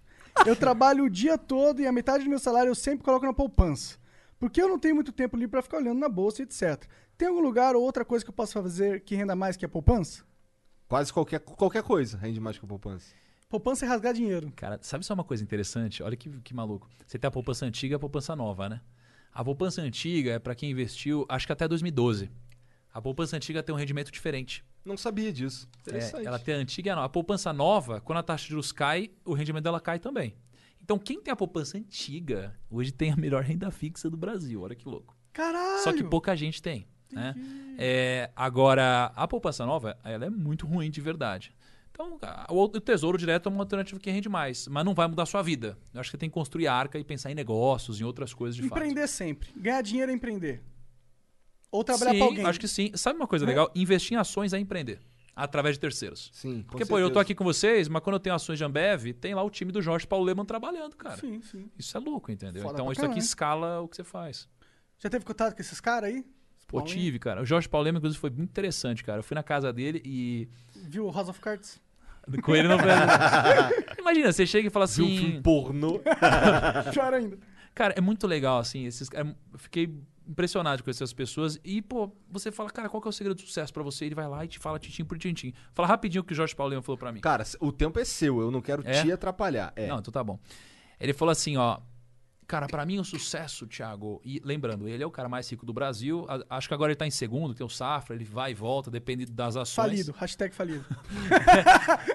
Cara, e aí você vai falar com um cara desse e, e o que ele fala tem um peso diferente. E ele falou: todos os negócios de sucesso têm coisa em comum. Ele falou, tem três coisas de sucesso que têm coisa em comum. Primeiro é ah, o estudo, o ensino em Sobral. O segundo é, é o vôlei no Brasil. E o terceiro é a Ambev. Ele falou, o que, que essas três iniciativas bem-sucedidas têm no Brasil? Aí eu sei lá o que, que tem. Aí ele falou assim: primeiro, é, todas elas têm um sonho grande. Então todos os líderes têm sonho grande. Segundo, todas elas têm o que ele chama de grit. Grit em inglês é entusiasmo. Os caras são entusiasmados, assim. Terceiro, todos eles têm meritocracia. Quarto, todos eles têm metas. E quinto, todos eles têm líderes entusiasmados. Então, assim, tudo que tiver essas cinco coisas é bem sucedido no longo prazo. E aí eu falei, cara, massa ouvir isso dele. E o legal é que ele me falou isso daí depois de ter trazido, tipo, uns, um suquinho verde, tá ligado? Então, suquinho, que é um suquinho verde fitness aí e tal. Então, assim, esse tipo de experiência é muito legal. Acho que é uma das coisas mais valiosas, cara. Pô, que, eu, que eu acesso pela minha rotina, assim. Cara, o, o motivo da gente criar o Flow é, foi exatamente esse. é muito louco. Contato é- com pessoas é, foda. Isso é muito legal, cara. Também acho, pra caralho. Lê aí mais um que estão me ligando aqui, eu não consigo ler. Tá. Ah, o Spider Venom LOL mandou 300 bits. Salve Igor e Monark. Curto muito o trampo de vocês e queria pedir permissão pra usar o conteúdo do Flow pra fazer corte pro meu canal Flow TV. Mete bronca, cara. Só não solta antes da gente soltar É, o VOD. A, a única condição é, quando solta o VOD, o vídeo completo no canal do YouTube, aí tá liberado pra vocês usarem essa imagem pra o que vocês quiserem. E é no Flow Podcast, não é no Cortes do Flow, é, não. no no Flow VOD Podcast. Isso, o VOD inteiro. Quando lançar lá, pode usar aquele conteúdo. Porque senão fode a gente. O Henrique Maron mandou 500 bits. Fala aí, Igor, Monark e Thiago. Bom, estou no processo de desenvolvimento de um aplicativo mobile, no estilo iFood ou LX, voltado a serviços informais. O aplicativo propõe um espaço simples e dinâmico de interação entre anunciantes e contratantes, beneficiando a divulgação de serviços, já que será um espaço voltado só para isso e ajudará pessoas a encontrarem esses serviços informais. O nome do app é Vamos, com exclamação. Adoraria saber a opinião do Thiago e de vocês sobre a ideia. Cara, eu, eu curto essa parada. Eu curto. Eu queria ter um aplicativo de farmácia. Que, vem, que, vem- que você entrava lá pra comprar. Já falei que é uma remédio. péssima ideia, porque o Rap já faz a mesma merda. Ninguém te perguntou nada. Rap. Patrocinar nós. Cara, eu devo ser o maior usuário de rap do Brasil, cara. Minha namorada, velho, traz do nível diamante. Os assim. caras são putos de tu ter o rap, rap Prime, né, cara? Que aí tu não. Dá prejuízo pros caras. Na moral, em casa é só rap, velho. É rap, é food, essas coisas, pô. É, É, melhor putz, coisa do mundo. esse negócio da modernidade que eu mais gosto, não tem que sair de casa. Ô, Henrique, mete bronca, cara. Eu, eu, eu torço pra caralho por você. Será que eu pulei algum? O Fels FPS Aliás, só uma coisa, né? 20 reais por uma publicidade dessa? Pois é, né? Tá barato, né? tá barato, Tipo, pô. cara, quanto que custa pra anunciar, entendeu? E é muito bom. Se o cara pegar e. Bom, enfim. Já Ou fizeram isso seja, várias acho vezes. Se É. dobrar o preço, a culpa é do primo Rio. É. É isso. Eu acho que quando vier uns caras tipo. Primo Rico e a galera tem dinheiro pra mandar, a gente dobra o preço, entendeu? É uma boa, é uma boa, é uma boa. E não mandem mais bits, é menos 300 se mandar. Já falei, hein? Já falei pra não mandar mais beats. Bom, ele falou aqui, e aí, Monark Igor, eu sou muito, muito fã do Flow, mas peço um conselho para o Thiago. Thiago, tenho 13 anos, caralho, que da hora. Gosto muito de economia, empreendedorismo e essas coisas. Acompanho seu conteúdo já faz anos. Caralho, o cara tem 13 anos e Caraca. acompanha faz anos. Esse cara vai ser mais rico que todos nós. É, eu quero seguir uma carreira na área de economia. Quando for mais velho, que conselho você daria para mim? Que quer seguir uma carreira de economia? Estuda, filha da puta. Cara, de verdade, abre um canal de finanças hoje e comece a ensinar tudo que você aprende. Porque quanto mais você ensinar, mais você vai aprender. E o tempo está ao seu favor, né? A forma dos juros compostos, ela, a potência dela é o tempo. Então a parcela mais importante da fórmula é o tempo. E hoje ele tem 13 anos, Porra. então ele tem o tempo ao favor dele. Então o maior vou- inimigo dele é ele mesmo. Vou dar um nome, Adolescente Investidor, criei. O Arthur Pereira Alves mandou 300 bits. Salve Flow, salve primo. Vivi pra ver o Thiago Negro no Flow. É um sonho realizado. Primo, você acompanhou o caso da VVAR3 postando resultados da empresa no Twitter? Quais as penalidades que a CVM pode aplicar?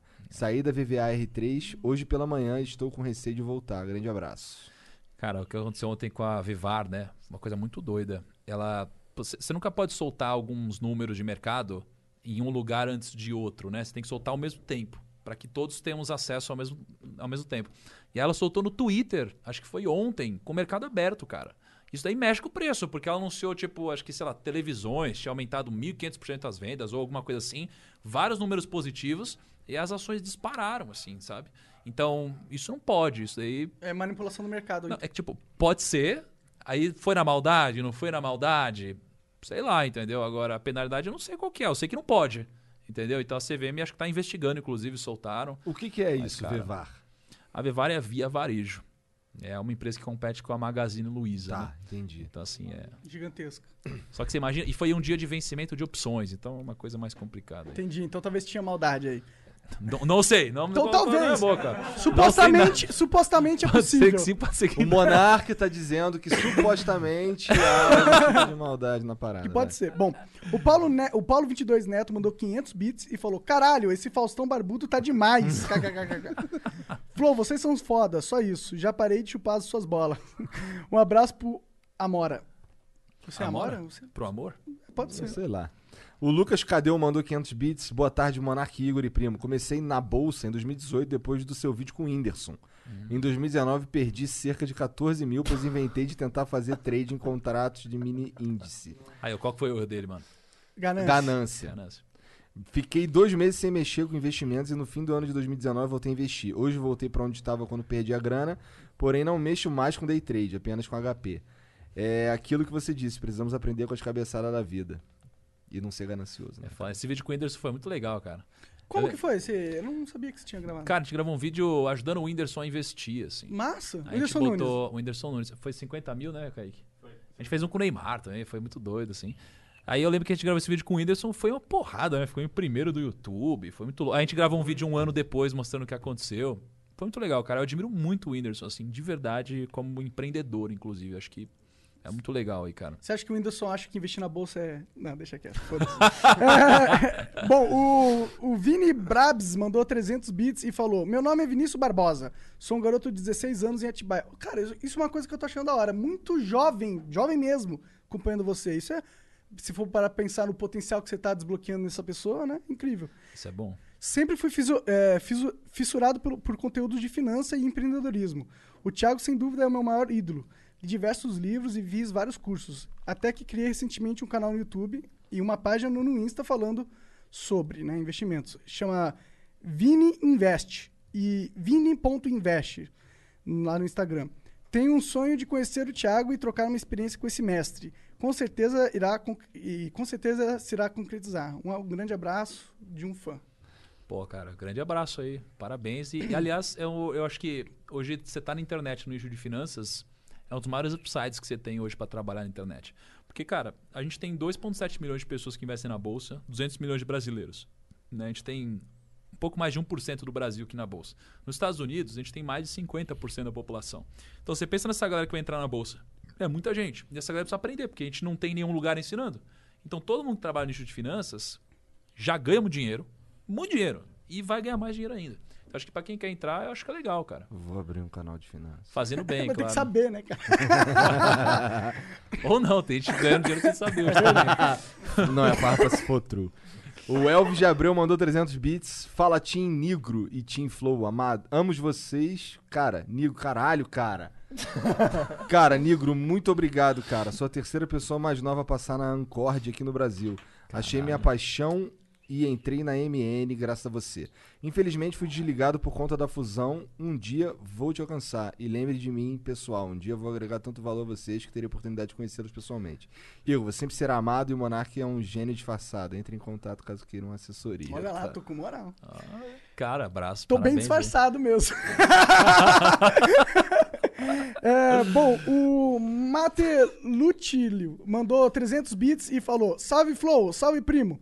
É, tô gostando muito da conversa e o primo tem muito a- pra agregar. É, deixa deixar a sugestão aqui. Um ótimo flow seria com Bruno Perrucho, que também fala sobre finanças. O Breno Perrucho. O Breno Perrucho é um cara que pô, tem um canal de finanças muito bom, começou a crescer muito. E aí eu vi muito potencial nele, acho que é um cara muito bom. E aí eu comprei 20% do canal dele. Sério? Dá Caralho, pra fazer isso? Que foda. Então, foi um dos primeiros negócios. assim, acho que foi o primeiro público, talvez. Eu paguei um milhão de reais por 20% do canal dele. Caralho, ó, tô vendendo Finanças, flow é. aqui também, se quiser pagar. Tudo é preço, um tudo é milhão preço. não, não cobra 20%. Tudo é preço, tudo é preço. É Bom, um canal muito bom. É, salve, salve. Bom, o Destroyer Eagle man- mandou Calma, 300 cara. bits. Ah, que Ah, também ele- fala sobre ah, finanças. verdade. Queria saber do primo como ele investiria os primeiros mil com mei, em meia pandemia. Abraços. Cara, gastaria tudo em livro, provavelmente. Porra, porque conhecimento vale mais do que qualquer dinheiro. O conhecimento é a semente que eu falei, né? Que vai te gerar muitos outros frutos depois. Mil reais investido não vai virar um milhão. Não provavelmente, né? Não tão cedo. Agora em conhecimento você produz negócio. Pô, vai sim, mané. Do mil ao milhão. Do meu, Do do milhão. meu. É, exatamente. O Destroyer Eagle 2005 mandou 300 bits e falou: Salve Igor, salve Monark, sou muito fã de vocês. Tudo de bom pro Flow. O melhor podcast do mundo. O melhor é o Joe Rogan. On- ontem foi o meu aniversário. Se vocês puderem mandar um salve, ficarei muito feliz. Meu nome é Ricardo. Salve, Ricardo. Salve, Ricardão. Feliz aniversário, cara. O Sir Lud mandou 500 bits. Salve, Janzão, Igor e Monark, que fez parte da minha pré-adolescência e agora acompanha aqui no Flow em 80% dos flows. Sucesso, queria convidar o chat todo pra perder o jogo. Percam os... Já perderam. perderam. E, e me acompanhar na, tu, na Twitch. Abraço, família. Valeu, cara. O canal dele é Sir Lud. O Vaider Corcioli mandou 500 bits. Somos uma imobiliária em Portugal que está promovendo um alojamento com 20 quartos localizados no interior. Cara, Em seguiu a Elvas. dica. Patrimônio Mundial da Humanidade. Tem potencial de revenda com uma margem acima de 6 milhões de reais e ainda acessa vistos gold. Tá. É, o site é olivenca30. Não, lê tudo, o cara pagou. E fundos e a fundos europeus, entendeu? O negócio é pica. O website pra ver as informações é olivanca30.com. A partir de hoje é 400, bi- 500, 600 bits. É. A partir É, Monark, de agora. No caso do dia você que, do dia de você quiser investir o seu dinheiro em Portugal, nós sempre atendemos o telefone. Ah, tá, tá aí. Cara, ô Kaique, tem que fazer isso daí. Os caras estão ganhando muito dinheiro nesse negócio aqui. Caraca, velho. Temos que pensar nosso modelo de O negócio. cara vai me copiar. Tá Caraca, velho. Olha lá. Os caras não param de contar o dinheiro. Tem as maquininhas de contar Nossa, dinheiro. aqui cara, a gente tá pedindo pra cara, os caras parar de É, mandar aqui. cara, um ó. dia- Olha, para de dar dinheiro. É. Caraca. Não aguento mais. Louca. O Felipe Lemis mandou de novo aqui. ah, juros artificialmente baixos, fora da oferta e demanda de mercado, não incentiva pessoas a, a pegarem empréstimos e investirem em negócios que não seriam rentáveis sem essa taxa. Criando uma bolha e quebrando todo mundo quando os juros subir de novo, que vai subir pela escassez de dinheiro não gerado nesses negócios ruins. Isso tudo era uma pergunta, tá ligado? No final tem uma. No Entre final, parênteses a pergunta dele, no inclusive. final tem uma, uma interrogação. Valeu, Felipe. Valeu. Um beijo. Bom, a pergunta foi imensa. Bom, o, é, 300 bits aqui da Rena Luna. Mandou, salve, salve família. Igor, chama o Bruno JVP e fala sobre a música dos piratas que ele fez, so- é, que ele fez sobre ele jogando Minecraft, clicando pra quebrar o bloco. KKKK. Tiago, sou seu fã. Por favor, manda um salve pro meu amigo William de Anísio de Abreu. William Diniz de Abreu. Um abraço, velho. Salve, salve dado. Valeu, cara. O El Bitcoins mandou 300 bits. Sou fã de todos vocês. Trabalho com criptomoedas. Acompanhe meu canal no YouTube e no Insta chamado El Bitcoins. Ensino tudo sobre esse mercado. Isso aí. Ah, ele pergunta o que você acha do, sobre criptomoedas, mas você já falou. O- Ou você quer falar mais alguma coisa? Eu, eu- só não quero te atrapalhar, cara. Cara, os caras tão saudosistas, é legal. É que são 2h40, tá ligado? É, tá. Tu tem que sair fora. Bom, um real mandou 300 bits e falou: é, Salve, salve família, obrigado pelo podcast com o primo. Sou um cara que zoa com os meus amigos é, o, o caso da J, Zoa. JHSF, mas de maneira saudável. Esse foi o caso que tu. É, foi. Mas pode zoar mais, pô. Se cada vez que for zoado eu ganhar 400 mil reais assim, tá bom. Ah, ótimo, pô. Pode zoar, cara. É, inclusive, temos um meme entre os amigos que investem que é o Somos Sócios, Kaique. Toca aí! É, é, trabalho. É, Mas é tudo saudável. é, afinal, somos sócios, primo.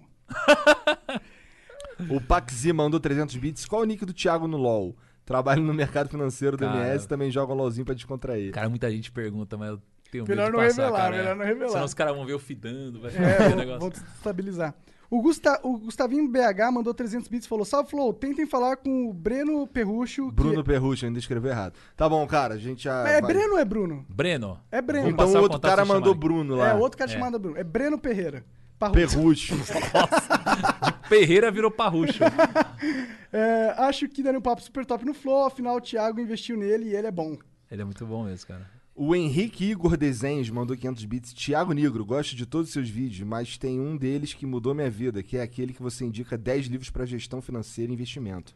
Aqueles livros abriram minha mente, passei a ver o dinheiro de uma forma diferente e agir de forma diferente. Antes eu era um funcionário infeliz e hoje tenho meu CNPJ, trabalho para mim mesmo, faço o que eu gosto e ainda ganho mais. Aquele vídeo com aquelas recomendações mudaram a minha vida. Ah, Muito isso obrigado. É foda, cara. Isso é muito legal. É por isso que eu continuo Esse é o fazendo. impacto que você tem na vida das pessoas. Cara, isso é louco, né, mano? Você é o primo rico, sabe de quê? Você é um primo rico de espírito, cara. e de Porra, grana. cara. tá de vendo? grana. Pô, obrigado, cara. Valeu. O X-Player X Dante mandou 300 bits e falou: Salve Flow, meu nome é Marcos, tenho 17 anos, sou muito fã do Thiago e estou ajudando muito meus pais com os ensinamentos dele. Muito obrigado por tudo que você já me ensinou e me agregou. Pô, obrigado, mano. Um abraço, parabéns aí. Você reparou que a maioria, assim, todo, quase todas as mensagens aqui eram tipo te agradecendo por mudar a vida dos caras. Isso é muito foda, É, cara. e muita gente jovem pra caralho também. Cara, isso é muito massa, né? Porque eu acho, que, eu- eu acho que é um privilégio eu ter entrado no nicho de finanças na internet, porque tem uma coisa diferente, cara, nisso. A gente não recebe, tipo, porra, que da hora, aquele bagulho louco que você fez e tal. aquele- É tipo, pô, você mudou minha vida, cara. Obrigado mesmo, assim. Então, isso é bom, cara. É Feliz, né? Você tá num nicho que eh, tava muito precisando que alguém estivesse fazendo um trabalho bom, assim, sabe? É. É, realmente, cara. Tem pouca gente hoje, mas, cara, acho que vai aumentar cada vez mais, assim, né? Ainda É, bem. tomara. No, no mínimo, tu investe mais uns milhões em um aqui, outro ali, aí você cria uns canais aí, vários. Bom, mas Thiago, obrigado, obrigado cara. pelo papo, cara. Foi muito foda. Vamos fazer de novo. Pô, obrigado. Vocês estão convidados pra ir lá Pô, no vamos lá. Primocast também. Com certeza. E... Bombando. Foda é a gente vai precisar resolver uns microfones, né, Lucão? Porque os caras de lapelinha lá ia ficar feio, né? Depois disso daqui, né, cara? Porra, tu não vai me vir com esse papo de lapela, né, Lucão? Mas não precisa ser desse nível também, Lucão. Dá pra achar o meu termo aí, né, cara? É isso. Valeu, gente. Obrigado a todo mundo aí. Obrigado quem ficou até agora. Um beijo pra vocês. Até a próxima. Tchau. Tamo junto. Tchau.